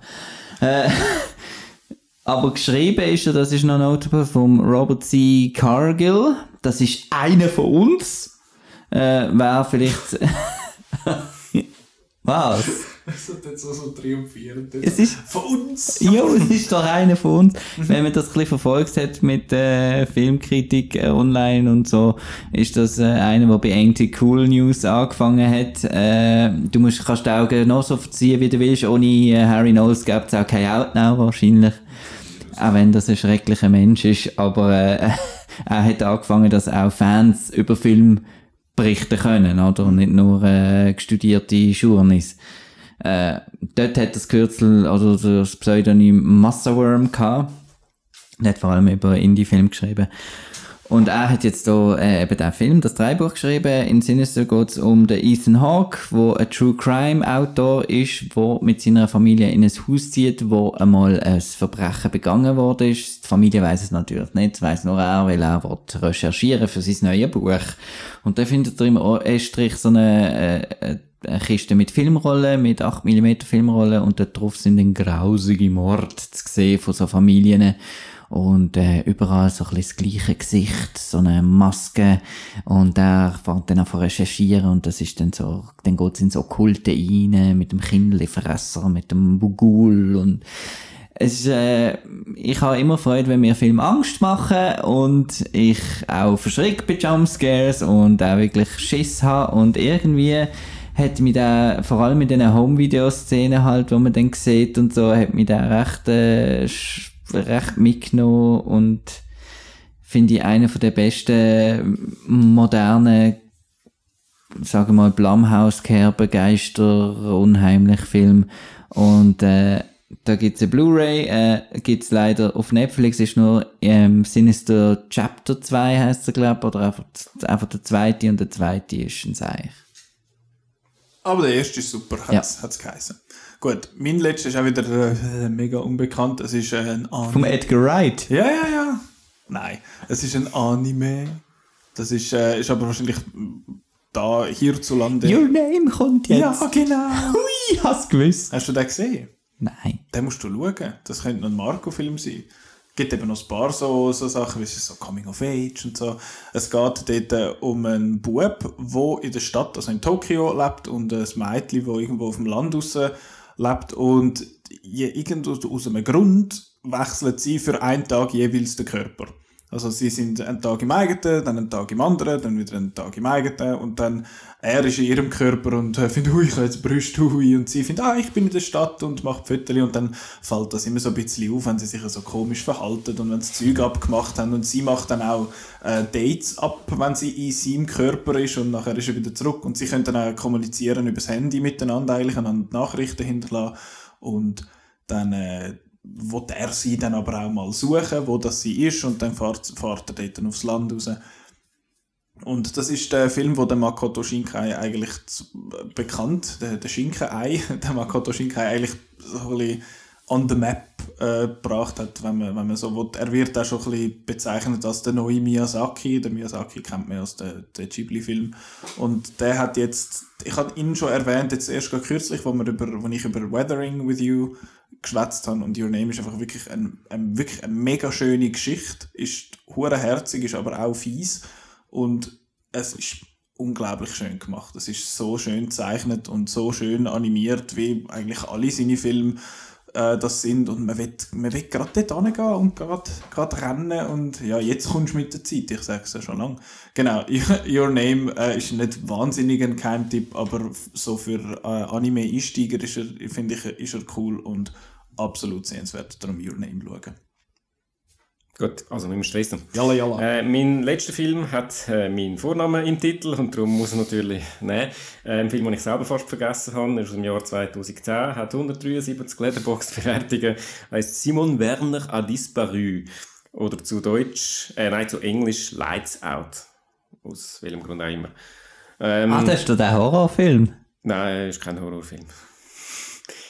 Ist ein äh, Thriller äh, aus Frankreich, äh, spielt im Jahr 1992, Nicola. Ähm, äh, es- in einer Vorstadt von Paris und äh, dort verschwindet ein Teenager und irgendwann verschwinden nochmals ein paar Teenager und dann, oh, was ist passiert? Ähm, Einer von denen ist der Simon Werner. der Simon Werner ist der Erste. Darum heißt der Simon Werner a disparu. Das heißt, er ist verschwunden. Ah, wie überraschend. Französisch. Also, das wäre so äh, Plot in Title oder so äh, ein Keyword. ähm, das Spezielle an dem Film ist, es ist ein französischer Film, aber er wirkt nicht französisch. Er wirkt, die Vorortsgegend wirkt eher so ein bisschen amerikanisch eigentlich. äh, Und äh, also die Teenie-Probleme, so Highschool und so, hat man sehr, immer, immer ein bisschen an amerikanisch er, äh, Der Film hat mich auch ein bisschen an den Film Brick erinnert, von der Art her. So ein, bisschen, so ein, bisschen ein sehr zurückhaltend inszenierter Thriller. Äh, Spezielle daran ist noch, er äh, hat so einzelne Episoden, wo er Geschichte aus der Sicht von einem der Protagonisten erzählt äh, und dann äh, sieht, man, sieht man die gleichen Sachen immer ein bisschen aus äh, anderen Blickwinkeln. Kennen wir ja schon aus anderen Filmen, die äh, Erzählweise. Rashomon zum Beispiel vom Kurosawa ist einer der ersten. Ähm, ja, äh, ich habe ich habe den recht spannend gefunden, sehr gut, äh, eben sehr schön inszeniert. Die Auflösung am Schluss ist nicht der Hammer, aber äh, ist doch ein, ein cooler, spannender Keimtipp von mir. Simon Werner a disparu gibt es auf DVD. Ja, Marco. Letzter Film. Ingrid Goes West, das habe ich glaube auch schon darüber geredet, irgendwo, irgendwann, irgendwie, wie Nena schon gesagt hat. Es, Irgendwie. Irgendwie. es ist ein Film von, ich habe es aufgeschrieben, vom Matt Spicer mit der Aubrey Plaza, Elizabeth Elizabeth Olsen, Oshie Jackson Jr. Und es geht eben darum, dass der Aubrey Plaza, äh, die spinnt eben völlig und äh, folgt da irgendwie einer auf Instagram und findet, hey, ich will, dass die, dass die meine Kollegin ist. Und äh, dann reist sie dann halt äh, nach Los Angeles, um die zu verfolgen und die so zufälligerweise kennenzulernen. Und da gibt es eine Freundschaft und dann findet sie es natürlich raus, damit man wieder bei dem Klischee sind. Äh, aber der Oshie Jackson Jr. ist super, er will das Batman-Dreibuch schreiben und äh, der andere ist auch noch dabei, der Lustige aus Game Night, ich weiß nicht, wie er heißt, der einfach ein bisschen blöd Jesse ist. Clemens. Nein, der einfach ein bisschen blöd Ah, ist. ja, ja, ich weiß. Äh, Fred Admundson, Admundson, Adm, Adm, wär nicht der. Instagram und so nimmt das ganze It-Girl sie auf die Chippe, ist bitterbös, hört auch ähm, sehr ähm, bitterbös auf und ist ein super toller Film. Ingrid Goes West. Schauen auf Blu-ray. Warum habe ich den noch nicht gesehen? Das frage ich mich auch. Crazy Aubrey Plaza, das wäre ja der Ebenfilm par excellence. Billy Magnussen heisst er. Ja, eben, ja, ist einer der klettert oder so. Nochmal ein. Bergsteiger. Nein, das ist so einer mit Brüllen von diesen, von diesen glaube SNL-Leuten. Ah, der von It Chapter 2, wo eben dann in Sinister mitmacht. Möglich. Anyway, äh, das Nein, das ist der Ranzmann. Ranzmann. Jetzt hier Pokémon. Das, das wäre es gewesen mit, äh, mit unseren Top-Filmen. Wir haben jetzt uh, hure lange über unsere Geheimtipps geschwätzt. Das haben wir eigentlich gar nicht wollen. Unsere Aber- Watchlist ist wieder riesengroß. Ja.